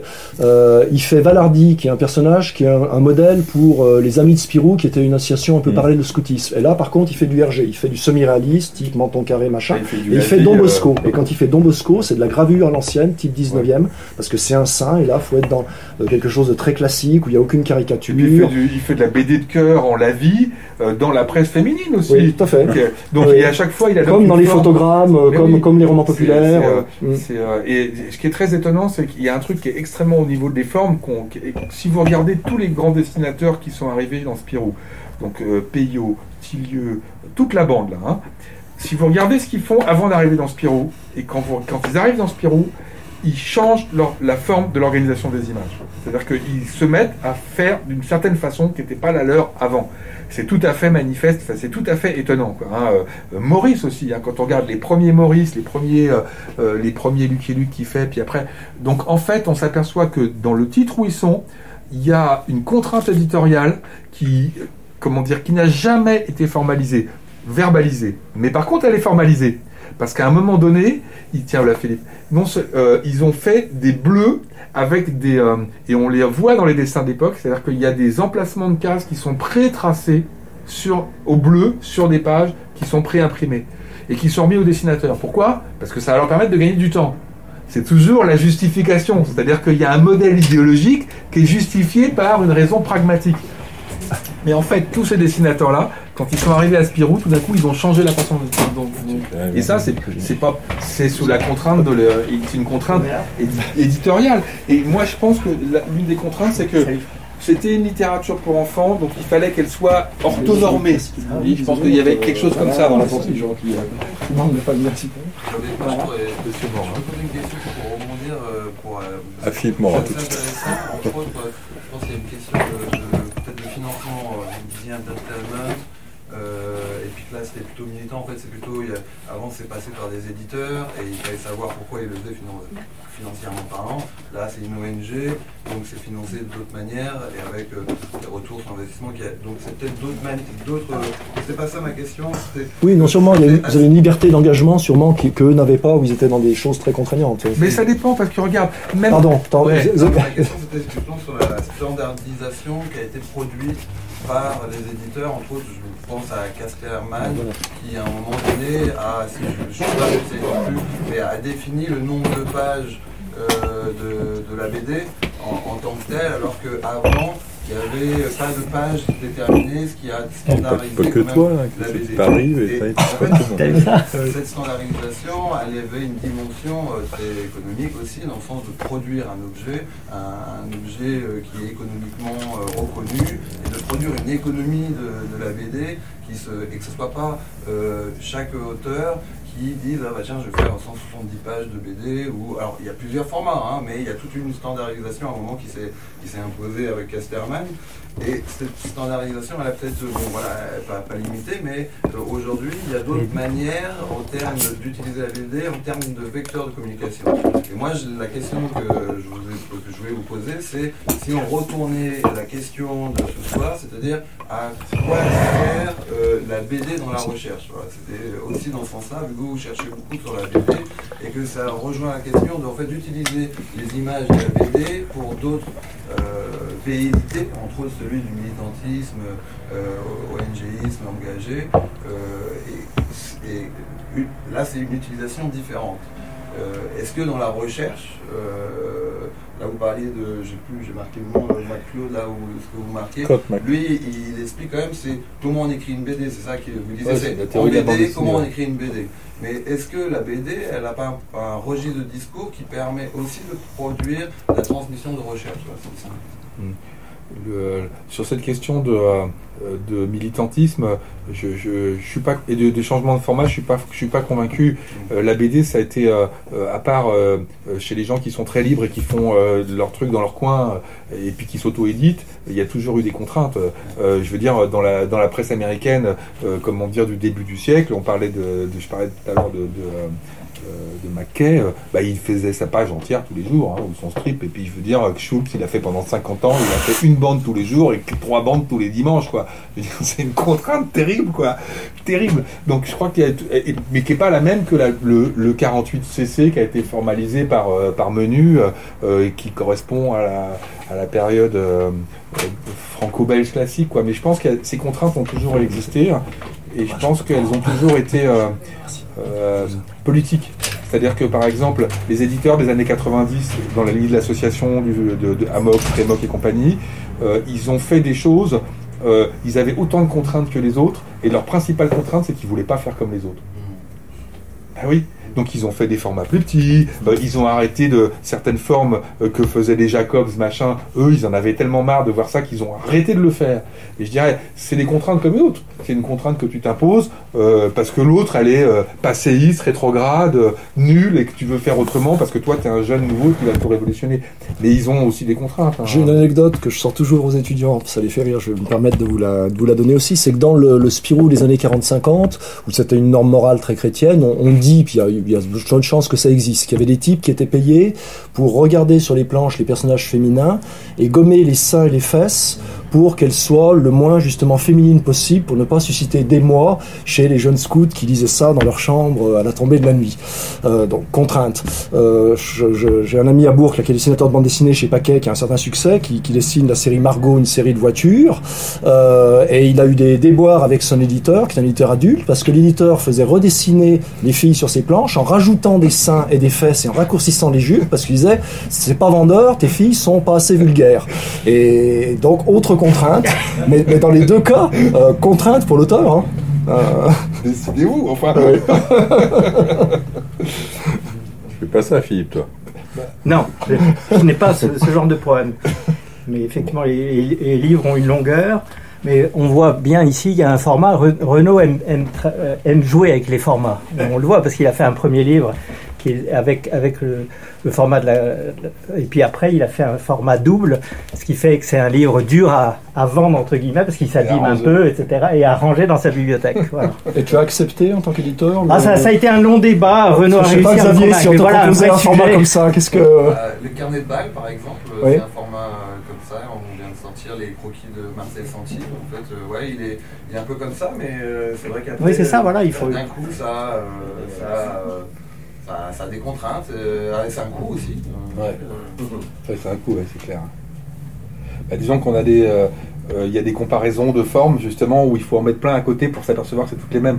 Si on les met sur des pages les unes à côté des autres, ça oblige à une C'est moins pertinent, voilà. On voit pas. Alors que quand on les met toutes les unes à côté des autres, on s'aperçoit que sur 105, enfin j'exagère, mais aller sur 100 ans, euh, à quatre coins du monde différents, il y a des gars qui ont fait la même chose et qu'on les voit tout d'un coup, on s'aperçoit, on se dit oui, c'est pas Voilà, parce que là, Voilà, par exemple, un, exemple de, de mise en page avec beaucoup, beaucoup Voilà. d'images mis, mis côte à côte, on n'aurait pas pu le faire dans, dans un format standard. C'était pour ça qu'on a choisi ce format-là. ouais. D'autres questions moi. Sur la- le- sur la- il y avait une question, il y a, une question aussi sur la, la recherche qui utilise la bande dessinée. Ouais. Bah, euh, euh, parce que moi, il y a pas mal de. Il y a aussi euh, des chercheurs qui s'engagent là-dedans, de jeunes chercheurs, parce que ça me faisait. Ça me résonne avec ce qu'elle disait. C'est-à-dire qu'ils qui sont un petit peu fatigués de produire une- une- un savoir qui n'est pas plus transmis que dans le milieu académique et qui passent, qui sont aussi dessinateurs et qui se lancent là concrètement à dire ok bah, mon article de, euh, de recherche scientifique que j'ai fait sur le terrain, nanana, je vais pas l'écrire avec des lettres, je vais faire une BD. hum, hum. Et c'est ça en fait, euh, excuse-moi, c'est, euh, je pense qu'aujourd'hui la tendance de ce truc-là, c'est essentiellement une tendance de vulgarisation. Et je trouve que c'est une, comment dire, je suis à moitié convaincu par ça, parce que je trouve que c'est toujours le même substrat qu'il y a derrière, c'est-à-dire que euh, moi je suis un chercheur, je suis lu que par des chercheurs, si je veux être lu par des mecs qui sont un peu illettrés, c'est-à-dire plus de nombre, je vais les mettre en image. Je pense que c'est quand même ça le sous-jacent du truc. C'est un peu énervant. Il n'y a pas que. Parce que Non, il y a pas que, mais a- quand il y a même, pas quoi. que, c'est aussi euh, le fait, de, comme vous, en fait, euh, moi j'avais un truc sur, euh, j'avais une autre question sur la- le, le pouvoir de la mémoire de l'image. Parce qu'inversement, quand on lit des BD qu'on avait lues quand on avait 8 ans, c'est fascinant de voir qu'on la connaît par cœur. On a toutes les images en tête et que euh, on, on- on l'avait oublié, mais que la première image nous rappelle tout. Donc il y a une puissance de la mémoire d'image qui fait que sûr. le ouais. vecteur ne passe pas non plus, le savoir ne passe pas diffé- euh, différemment aussi, et que c'est aussi pour toucher de façon euh, pas forcément que des, des gens qui n'auraient pas pu lire euh, le bouquin, c'est les toucher différemment. Le, le, le problème, c'est que ces universitaires-là, c'est pas des gens d'image. Ouais. C'est des gens de parole, c'est des gens qui viennent, si tu veux, de traditions qui sont, il faut écrire des bouquins, des machins, des formules, c'est pas les dessiner. Ils savent pas faire ça. C'est pour ça qu'ils sont pas capables de faire autre chose. Euh, quelquefois, ça marche. Par exemple, il y a un bouquin euh, sur la théorie de la relativité euh, qui a été fait par. Il y a un, un physicien et puis un dessinateur de BD où là, il y a un intérêt parce que les types utilisent la bande dessinée pour représenter des choses qui sont pas représentables. Mais je dirais c'est assez rare, moi je trouve les comment s'appelle ce truc là Ouais, je vois pas, euh, mais- Oui, je vois. et si, euh, un monde infini ou je sais pas quoi, il y a une couverture en gris avec trois couleurs. Mm. Le bouquin est pas mal. Mais moi, tous les trucs de vulgarisation que j'ai lus, bah, c'est intéressant parce que ça donne de façon assez. Il y a un autre bouquin, c'est celui de Nick euh, Souzanis, là, Le déploiement. Moi, je trouve ça pas très intéressant. Voilà, c'est un gars, il a fait sa thèse en BD, euh, mais Mm. euh, comment dire, euh, le gars qui a fait psychanalyse de la bande dessinée, la Tisseron, Serge Tisseron. Tisseron, sa thèse, il l'a faite en BD. C'était il y a 40 ans. Bah, en histoire, tu bah, trouves tu, dois, enfin, hein. tu C'est dois le savoir pour interviewer souvent des scénaristes qui sont historiens Pardon maintenant. hein.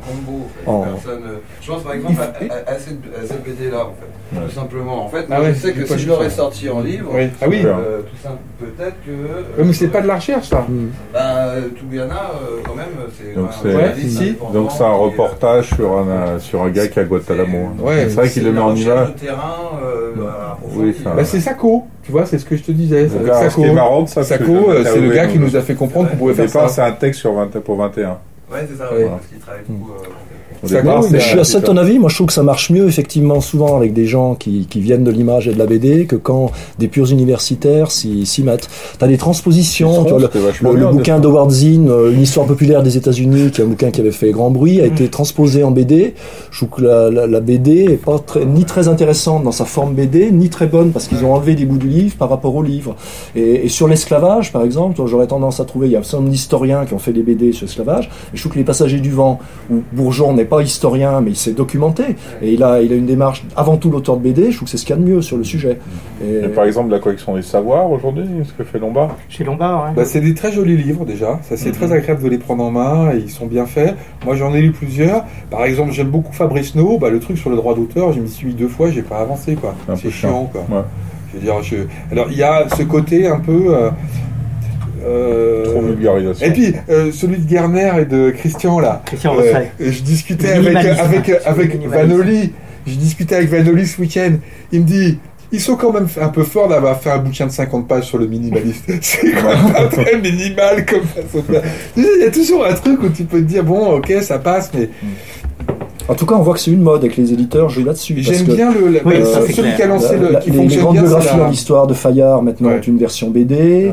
Euh, t'as as vraiment, t'as l'impression que tous les éditeurs se, se, lancent dans cette euh, avec, avec l'idée, c'est le truc maintenant qui marche, c'est de faire euh, du savoir scientifique mis en BD. C'est le, le, succès de la, de la, la, revue dessinée en fait qui a. Mm. Enfin, ces trucs-là nous vient clairement. Enfin, nous en, en France, ça nous vient de Chaco et, et MacLeod. Ça c'est clair si on essaie de voir. C'est ces, ces gars-là qui nous ont fait comprendre qu'on pouvait ça avec la BD. Et Sako, là où c'est très intelligent, c'est-à-dire que lui, va faire des reportages en Palestine, en Yougoslavie, mais toujours, il met en avant, euh, comment dire, le côté euh, euh, non objectif de son travail. C'est-à-dire, il dit, moi, je suis quelqu'un, j'essaye de comprendre ce qui se passe, d'observer, mais il n'est pas du tout question de faire un travail d'historien, je fais un travail de quelqu'un qui s'implique dans son reportage. Et c'est là que ça marche, parce que c'est du dessin qui fait passer des émotions au travers de son dessin, euh, donc ça fonctionne très bien. Effectivement, après, ça, ça, a déroulé, mais par exemple, la revue dessinée, c'est un travail engagés, comme disait Madame tout à l'heure. Hein, euh, on voit très clairement qu'ils sont engagés quand on les lit tous, et ils ont un côté un petit peu énervant, mais ça fonctionne bien parce qu'il y a une grande variété de styles. Euh, et, je veux dire, on s'attend pas en lisant ce truc-là à lire les échos, quoi. Je veux dire, on lit autre chose. C'est pas tellement un travail scientifique. On, est dans la limite, bah, un peu même que ce que fait Satouf, quoi. C'est à un moment donné, c'est un reportage. Guantanamo Kid, c'est un peu ça. Là, on est plus dans dans ce que vous faites vous, il y a un côté plus entre guillemets cérébral, sérieux et qui passe. Je pense pas que vos BD sur le western, ça tout le racontera en BD. Enfin, à un moment donné, ça devient un vrai livre d'études. Non, je pense pas. Non, non, mais je veux dire, ça, c'est pas un livre d'études sur Guantanamo, par exemple.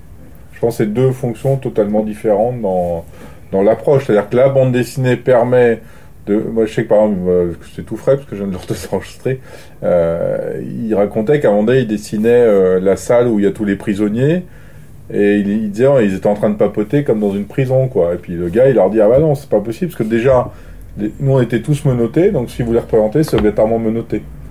Et du coup, il dit, ah bah, mais on voulait faire un peu genre, un peu plus gay, quoi. Il dit, bah non, vous pouvez pas faire ça, quoi. Donc du coup, il a enlevé les gars. Donc il y a la scène où on le voit se promener, il a plus les il y a que lui qui a les menottes et il n'y a pas les gars avec les menottes autour. Après, à un moment donné, il parle l'histoire d'un paloir et il dit, c'est vrai que, bah ça, on s'y est pris euh, huit fois avant d'arriver à ce qu'il voulait. Parce qu'il y avait que le gars qui l'avait en tête parce qu'il n'y avait pas de photo.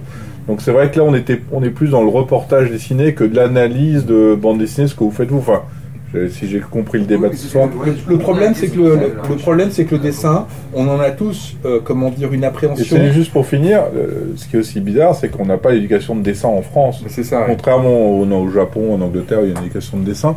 Et, par exemple, Satouf, quand on vous écoutez les discours de Satouf, on a quand il fait euh, son histoire, c'est quoi déjà Ma vie au Liban là, l'Arabe du futur il, s'est dit, il faut que je fasse un dessin pour que ma grand-mère puisse le lire. Et c'est vrai que c'est un truc qui m'avait choqué sur le coup. J'étais, ah, c'est hyper opportuniste. Et pas tant que ça, finalement. Parce que je pense qu'on parlait tout à l'heure de Maurice euh, et tous ces gars de Pio.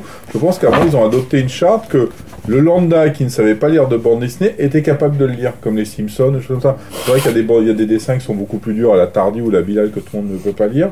Alors que je pense que Satouf, il a simplifié. Et tous ces artistes de cette époque-là, alors je sais pas si c'était volontaire l'époque de Spiro, comme tu parlais tout à l'heure, c'est qu'à un moment donné, je pense qu'ils ont fait un langage de telle manière que monsieur n'importe qui était capable de lire cette bande dessinée. Il n'y avait pas d'études à la Andreas ou à la Herman qui est un peu plus compliqué.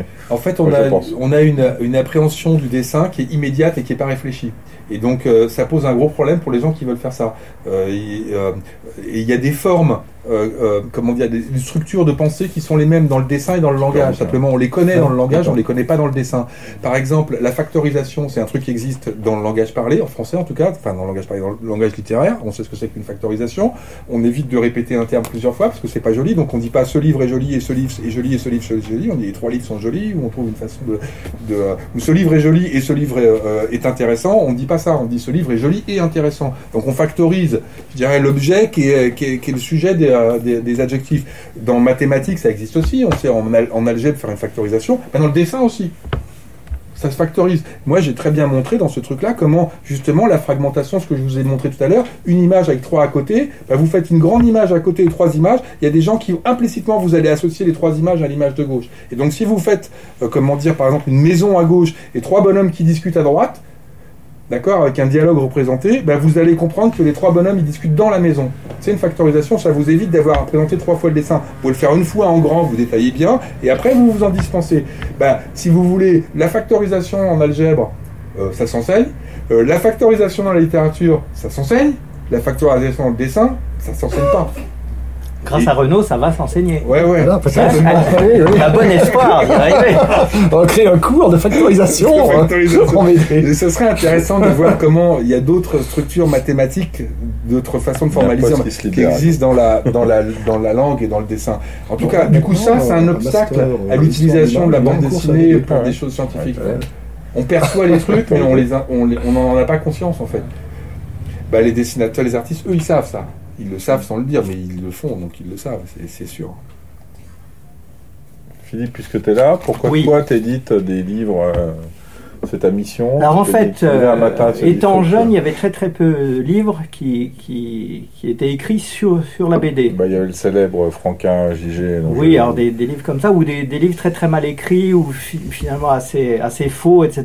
Donc en fait, moi après, je- avec, avec mon, mon fanzine, on, on faisait des, des interviews d'auteurs, on écrivait sur des albums, on faisait des notules, et puis après, on a arrêté le fanzine parce que aller, aller faire, aller faire un interview de Bilal était, était beaucoup, moins nou- nouveau parce qu'on on- avec Internet, on pouvait li- lire les interviews de Bilal. On a eu envie donc de, de- de faire des, des- des- des livres sur, sur la BD parce qu'il y en a très très peu finalement. On faisait.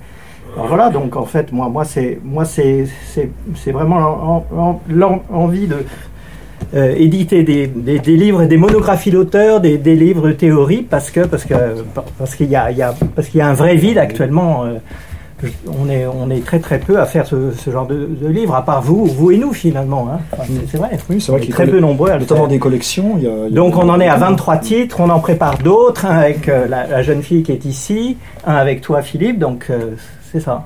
Et c'est en fait... euh, Donc du coup, comment est-ce que j'imagine toi qui fais aussi de la BD classique, enfin de la BD, c'est t'as édité des, des histoires de BD, non? Oui, un peu, c'est ça, ouais, oui. c'est vrai.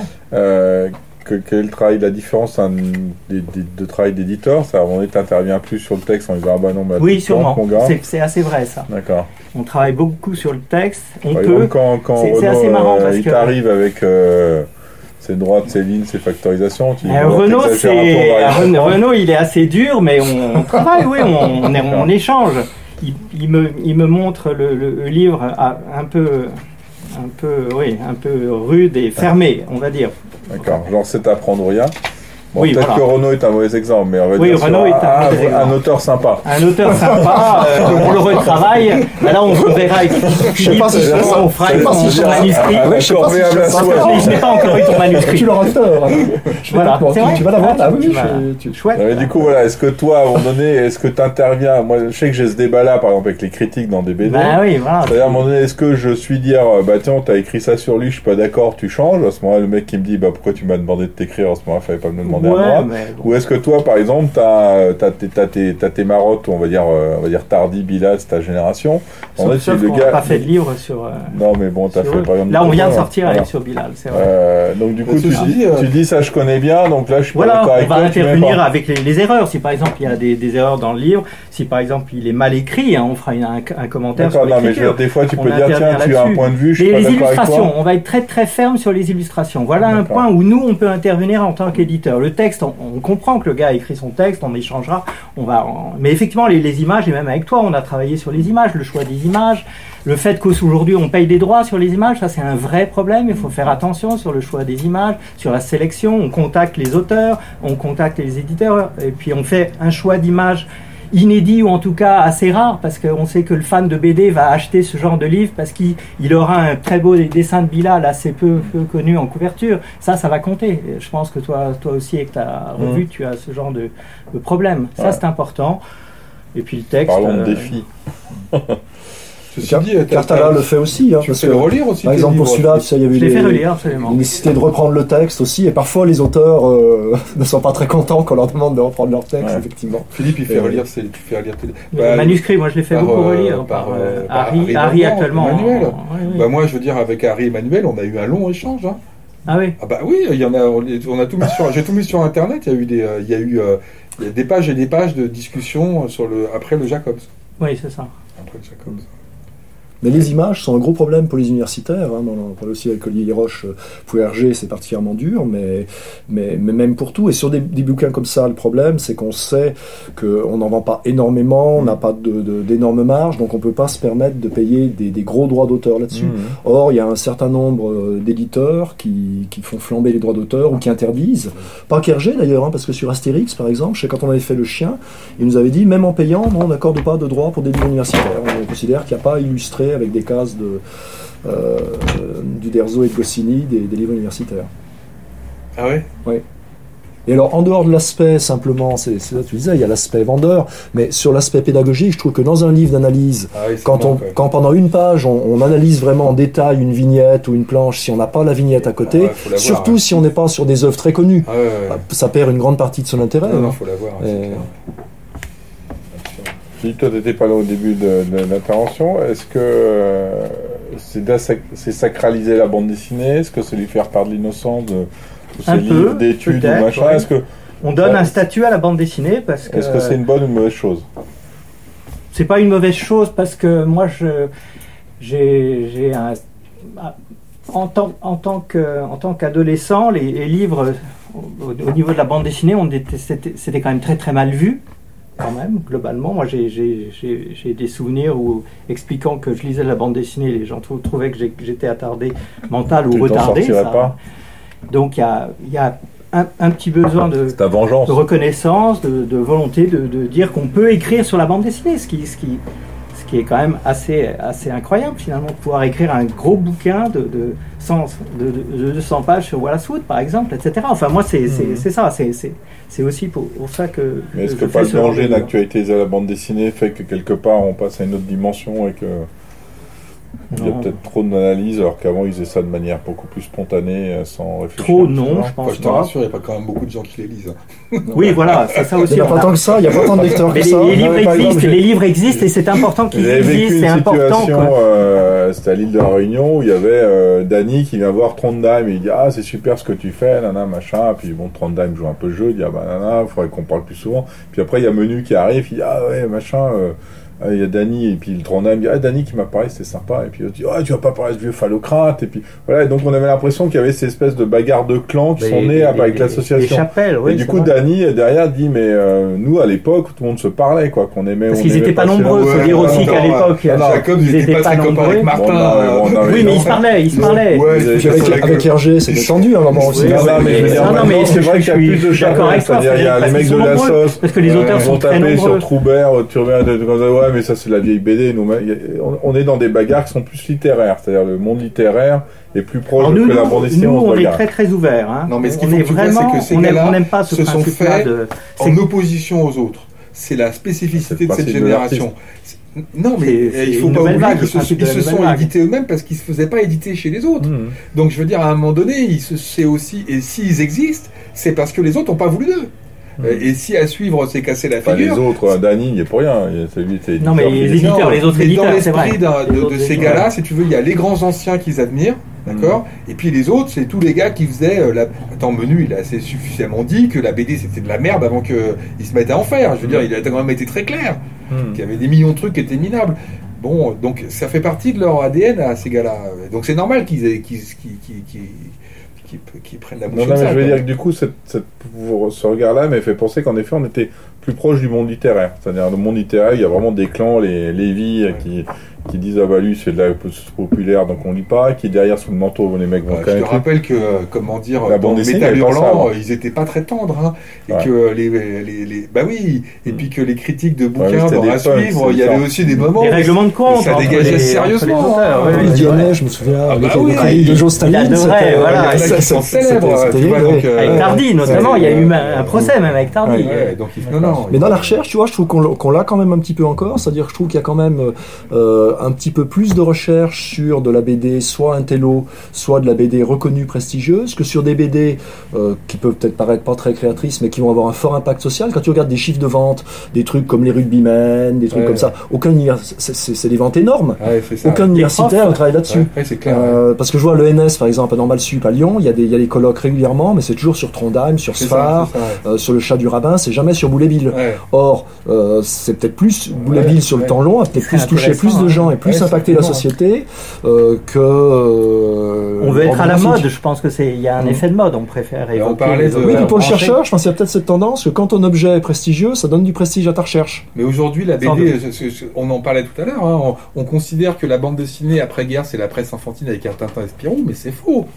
Je veux dire, les chiffres de vente des- de la bande dessinée dans les quotidiens nationaux, il y avait de la bande dessinée dans les années 50, 60, jusqu'aux années 80, il y avait de la bande dessinée dans tous les quotidiens nationaux. Les chiffres de vente sont infiniment supérieurs à même les centaines de milliers d'exemplaires de Spirou. Mm. Faut savoir qu'un François, c'était pas 200 000 exemplaires. hein. Un million de. Mais oui, je veux dire, il y avait des canards quotidiens qui touchaient plusieurs millions de personnes et il y avait de la BD partout. Cette BD a totalement disparu. On ne sait pas qu'elle existe. De Et même donc, tout le les, monde les vous petits dit. formats aussi, en noir et blanc. ben oui, et tout le, oui, mais c'était pas les mêmes. Tout le monde vous dit, ben, la bande dessinée euh, après-guerre, c'est la bande dessinée, c'est la bande dessinée pour enfants. Mais c'est pas vrai. Il y avait une bande dessinée pour adultes qui était largement aussi importante. Elle a complètement disparu, et je dirais probablement qu'on aura du mal à la retrouver, puisque tout ça est en train de partir avec la fermeture des. euh, Hein? On avait Hebdo, mais il marche pas. C'est vrai. hein. Donc euh, il y a des, euh, il y a des comme ça des. Euh, Ah oui, il y a des pans qu'on oublie. hein, Il y a des pans qu'on oublie Les petits formats aussi. Il y a quelques temps de ça, je ne veux pas faire mon universitaire, j'étais une thèse sur la BD africaine. Euh, et la, la, la- la- c'était une très, une très bonne thèse, une italienne qui a travaillé en Afrique dans des associations et interviewé énormément d'auteurs de BD africaines. Et elle leur demandait à chaque fois comment vous avez connu la BD. Et moi, je m'attendais à chaque fois que ça soit Tintin au Congo. C'était presque jamais Tintin au Congo. C'était Hakim, Zembla. C'était ça, tous les ouais. petits formats noir et blanc. Ouais, pas cher. Donc, du coup, en Afrique, ça, ça, ça se diffusait. Et que personne Et- n'étudie et, et qu'on a les invendus, les oublié, invendus euh, étaient voilà. vendus en Afrique en plus, hein, c'est ça, à très peu cher. ouais, les, les- les tirages étaient considérables ces trucs-là. ouais. Et toi, par exemple, euh, Philippe, Oui. prénom, par exemple, si on te dit euh, on fait un truc sur Boulet Bill, tu diras je le prends, je le prends pas? Oui, oui, moi, je, absolument. D'accord, toi, t'es pas Non, raciste. Non, non, on est- on n'est pas sectaire. Non, mais on n'est pas sectaire. Il on- aime les. Mais je pense qu'on peut. on- C'est bien. Et puis on non, parle mais de, par de exemple, il n'y a beaucoup de pas. choses. Je regardais ça, c'est vrai Oui, dans, tout dans à le catalogue, c'est quand même de. très très ouvert. Tu, tu vois qu'on a fait Enfin, des choses ouvert, un ça peu reste, quand même, ça reste quand même Marc-Antoine Mathieu, euh, Varenne, Baudouin, David B. euh, Alors, ce sont les auteurs que, que j'aime, c'est vrai. Mais si on propose un bon texte, le problème c'est qu'on m'a pas proposé de bon texte sur Boulet Bill. Et c'est un peu pour ce que, ce que tu Oui, dis. Les chercheurs n'ont euh, pas envie de se dire je vais faire un truc sur Boulet Bill parce qu'on va me dire oh là là Boulet Bill. On a encore ce problème vis-à-vis de la BD. Il y a, une espèce de, mauvaise réputation qui tourne autour de ça. Alors que Sfar, par exemple, Sfar c'est presque de la littérature. On monte de niveau et ça c'est un vrai problème. Moi j'aimerais que vous me proposiez s'il y a des gens dans cette salle. Alors c'est- vrai que toi tu écris sur Breccia. Alors Breccia, moi je suis ravi de faire un livre sur Ah, c'est Breccia. oui, aime Breccia c'est le c'est une espèce de intellectuel de là. Voilà, c'est un type qui, qui fait du concept. Et, mais c'est vrai que ça m'intéresse. J'ai j'ai plus envie de faire ce livre. Je veux pas en vendre énormément. Je pense que le Bilal on en vendra plus. Mais un boulet bill, l'avantage c'est qu'on pourrait le vendre à un public beaucoup plus large parce que des gens seraient intéressés de voir comment on peut analyser sur la longueur notamment parce que c'est quand même une œuvre euh, longue. Euh, qui, qui est pas qui, est- qui pas si inintéressante que Ah ça. Bon, c'est pour les enfants, hein. mais ça ça marche remarquablement. C'est très bien exécuté. Pardon? On dit pas de mal. Bah non, voilà, non, non, mais c'est ça, parce qu'on en a lu en tant qu'enfant et je Non, pense qu'il y a un souvenir. a fait un chien dans Il y a la un BD. souvenir de lecture qui en parle beaucoup. Il y a une monographie sur Roba qui a été publiée aux éditions Tot. Ouais. Mais qui c'est une interview. Oui, c'est plus ça, ça, Ah. c'est moins. C'est pas de... Non, non, moi je suis, je suis partant, je suis partant pour faire ce genre de livre. Parce que c'est vrai, quelque part, en vous entendant, tu dis, tiens, c'est quand même euh, des BD entre guillemets intello pour des gens entre guillemets intello. C'est vrai que je pense que le petit livre des Schtroumpfs, là, qui avait fait le petit livre bleu, là, qui a Oui, fait- ouais. je suis sûr que c'est un truc qui a beaucoup mieux marché que peut-être tous tes livres réunis. Enfin, je sais pas. Et regarde ça par exemple, côté on a, donné, euh, on a donné le prix papier Niclés au BD à ce bouquin-là, Ouais. euh, qui est un bouquin d'universitaire euh, fait par des Suisses sur euh, la bande dessinée des magazines pour la jeunesse 1946-1959, donc Pas la presse populaire, et c'est super intéressant. Ouais, super intéressant, puis chouette bouquin. Non, mais c'est ça qui est marrant, c'est-à-dire C'est- quelque part. c'est beau quoi, en fait c'est... Oui, voilà, les, C'est les comme images sont magnifiques. la- la bah, en des Le illustrations, ça, a vraiment, euh, ça a vraiment de la gueule, quoi. C'est un vrai plaisir à regarder, quoi. C'est c'est pas du tout, euh, euh, c'est dire, c'est pas parce que c'était des choses populaires qui étaient faites, euh, euh, je veux dire, dans des supports Un qui peu étaient rapidement. Et un peu et rapidement. Mais je veux dire, quand on regarde les rééditions en couleur euh, des, euh, des euh, de, euh, chez Glénat, euh, des Godfredson et puis des euh, comment dire des de l'autre la Barks, Tous les Michael. Hein. c'est immonde. Il vaut mieux lire les trucs imprimés dans les années 50. C'est plus beau quoi. C'est pas Ah des, bah, le des papier gra- était plus beau. hein. C'était pas la même. Ouais, c'est c'est moche quoi. Mais là, c'est le côté sympa aussi pour les chercheurs, c'est que quand on travaille sur la BD, comme on fait des livres illustrés souvent en couleur, on fait des beaux livres. Et on a le plaisir d'un bel objet, euh, alors que sur d'autres sujets où il n'y a pas ce côté illustration, bon, ça reste plus austère. Toi, quand un, édite- un auteur qui arrive vers toi, Philippe, c'est quoi? Tu lui donnes un nombre de caractères fixe Comment ça se passe? Ouais. Moi il m'a dit 3 millions 578. Non, euh, non. euh, parce que j'imagine que t'as des C'est formats. c'est vrai, des j'ai un format, un nombre de pages maxi, parce qu'on on veut vendre les livres pas trop cher aussi, ça c'est important. Ouais. J'en ai Assez, façon a assez étonnante, euh, assez étonnante ce, ce genre de livre. bah, euh, bah, ça c'est un, un livre beaucoup plus important, parce que Renaud écrit, écrit beaucoup. Il fait beaucoup plus de pages, donc on a dû le vendre plus cher. Bah, on en vend un peu moins qu'un livre vendu à 15 euros. C'est incroyable. Et c'est, c'est- alors que c'est Jacob. Jacob, je pensais que ça allait partir incroyablement. Mais les gens sont sensibles au prix. Ce qui est normal. Les, les- les totalement livres, ont, format, les toi. livres ont un prix. Mais on en a vendu pas mal quand J'aurais pas même. dû venir. Mais c'est histoire. Tu déposes le bilan, c'est qui est le responsable. J'avais dit de venir à C'est l'auteur qui- 7h30, mais L'auteur qu'il ne faut pas même publier, Renaud. Non, mais chaque, chaque auteur, bon, euh, Je dis non, non, c'est pas 6h30, c'est 7h30. Ouais, par exemple, quand t'es Wallace ou Bilal, une fois que le gars arrive avec son manuscrit, tu dis faut pas dépasser tant de mille sites. oui, il on, on ça. regarde le nombre de pages, les illustrations, le nombre d'images. On veut en faire euh, au moins une image euh, tous- tous les trois pages. Parce qu'effectivement, c'est ce que tu, tu expliques. si, euh, on, on fait, on parle du- d'une image, il faut avoir l'image à côté. C'est c'est quand même les, les livres qui ont besoin, même si effectivement les images, on les connaît, il faut que la, la mémoire retrouve l'image, le souvenir de l'image, et, et- et soit en plus y un plaisir de Peut-être lecture. une dernière question avant, euh, si monsieur veut partir avant, mais, euh, mais il peut. Euh, Il y a une question et autrement. Ah, on je pars pas, je on est- il Ah, il s'habillait pour aller boire un coup, d'accord. Avant que tu arrives, Oui. ils ont quand même dit euh, qu'il y avait beaucoup de publications sur la bande dessinée, une centaine par an, de livres, d'ouvrages. Oui, Donc c'est toi, tu non mais en- tu euh, et t'as oublié les impressions nouvelles et Georges en Suisse. bien sûr, bien sûr. Ouais. Bah, maintenant, il y a aussi. euh, Oui, mais on parlait pour la France, je pense. On va pas- Non, non, non, il- Ouais, c'est- bah, non, non, mais c'est vrai, c'est vrai qu'en Belgique. non, en fait, mais les euh, impressions nouvelles sont belges, ils font assez. Ils sont belges, les Oui, nouvelles oui, c'est Ouais. ça. Bah, C'est ça. Bah, Philippe, maintenant, il y, a le- il y a la collection Iconotex aussi aux presses universitaires de euh, François Rabelais de Tours. Qui s'est- Il y a aussi euh, euh, Bob Garcia, je crois.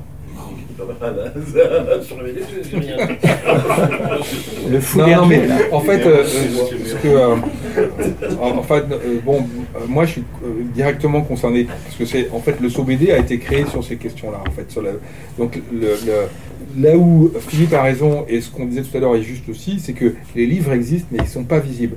Et donc, euh, je veux dire, ce n'est que récemment qu'on se rend compte de cette richesse. On avait besoin de, faire ces livres et de les, montrer. Et c'est ça que Philippe exprimait. Euh, je veux dire, les bouquins, vous rentrez euh, dans n'importe quel euh, musée, vous descendez à la librairie en bas et vous avez une bibliothèque, une librairie immense avec des relignages sur la sculpture, sur le design, sur la peinture, sur même sur le même sur la typographie, sur, la photo, sur la- l'architecture, sur l'urbanisme et sur la BD, il n'y a rien. Vous allez à Angoulême, vous allez à la, à la- vous descendez à la, li- à la librairie du musée qui est une immense librairie, et ben vous avez ça. Ouais, uniquement Deux ça, le rayonnages livre comme sur la BD. Le reste, c'est des nouveautés. Il a raison, Renaud, c'est pas normal. ils ont même pas- On en vend très peu, nous. Ils ont même raison, pas euh, On en vend euh, peu à comment Angoulême, c'est pas normal. 20% de, des ouvrages disponibles Ouais, sur la vrai, discipline en neuf. Mais c'est parce qu'ils C'est-à-dire veulent Il y a vendre. un endroit à Paris où Bah, voilà. Ah bah si vous enlevez tous les bouquins Cartala et que vous mettez que ça, ouais. Pour moi, les importants, c'est qu'ils tournent bien, qu'ils sont pas trop chers. Donc, pas ceux de Renault, j'ai compris. Merde, j'aurais vraiment pas dû pas. vous dire. C'est pas plus de 15 euros. Regarde, au, au musée Hergé à Louvain, à part les publications de, Ah bah, il y a- Hergé. de la tribu, il n'y a pas, il y a pas moult bouquins. euh, c'est vrai que c'est difficile aussi de. C'est une, euh, c'est un peu une, euh, une, une crête euh, où, euh, qui est pas si facile en termes de public aussi, parce qu'il faut être à la fois quand même très connaissant, savant aussi en termes, parce qu'en vous écoutant, euh, s'il n'y en a pas tout le background euh, de, de- de- de- de production de BD, euh, comme ça passe par des noms d'auteurs, donc après il faut avoir tout l'imaginaire de, des BD. C'est vrai qu'on se rend pas compte de ça. C'est quand même une assez de euh, euh, pas, pas, pas, pas, grand public. En fait, il faut pas croire que tout le monde veut comprendre ce qu'ils font. En fait, en fait c'est un peu Mais non, c'est des, c'est des- vous avez les lecteurs de Oui, BD, puis que c'est une toute petite partie de gens qui vont être. C'est comme les, les gens qui vont au ciné, qui vont voir la guerre des étoiles, machin, ils. Il y en a une petite partie qui va lire des bouquins sur le cinéma. C'est différent d'avoir des, de ouvrages sur le monde de la BD. C'est pas tout à fait la même chose que, même si ça se complète Pourquoi tout à fait, Pourquoi que ça se Oui. complète tout à fait, que des ouvrages, euh, j'allais dire, qui prennent des études littéraires, enfin, qui font comme des études littéraires de, de- sur la BD. Euh, par exemple, BD western, histoire d'un genre, euh, c'est comment la représentation de la famille au- au- aux États-Unis à travers le temps euh, s'est transformée et comment on peut le voir euh, dans les productions euh, de BD. Entre autres, par exemple, avec l'arrivée de Blueberry qui retourne pas mal de, stéréotypes, euh, avec Shield Walker qui devient la, tenancière, euh, qui est la tenancière de bordel, alors qu'avant, la femme qu'on voyait dans les BD de western, c'était euh, le stéréotype de la femme au foyer qui est qui la famille avec Où, où elle dansait sur une En Lucky Luke, les femmes sont dans les salons. Voilà. Ouais, sont en c'est train vrai. de lever la jambe. Ouais. Bon, bah Non, on va, on va permettre à monsieur d'aller voir. Oui, c'est une lecture. Il y a un responsable. Merci.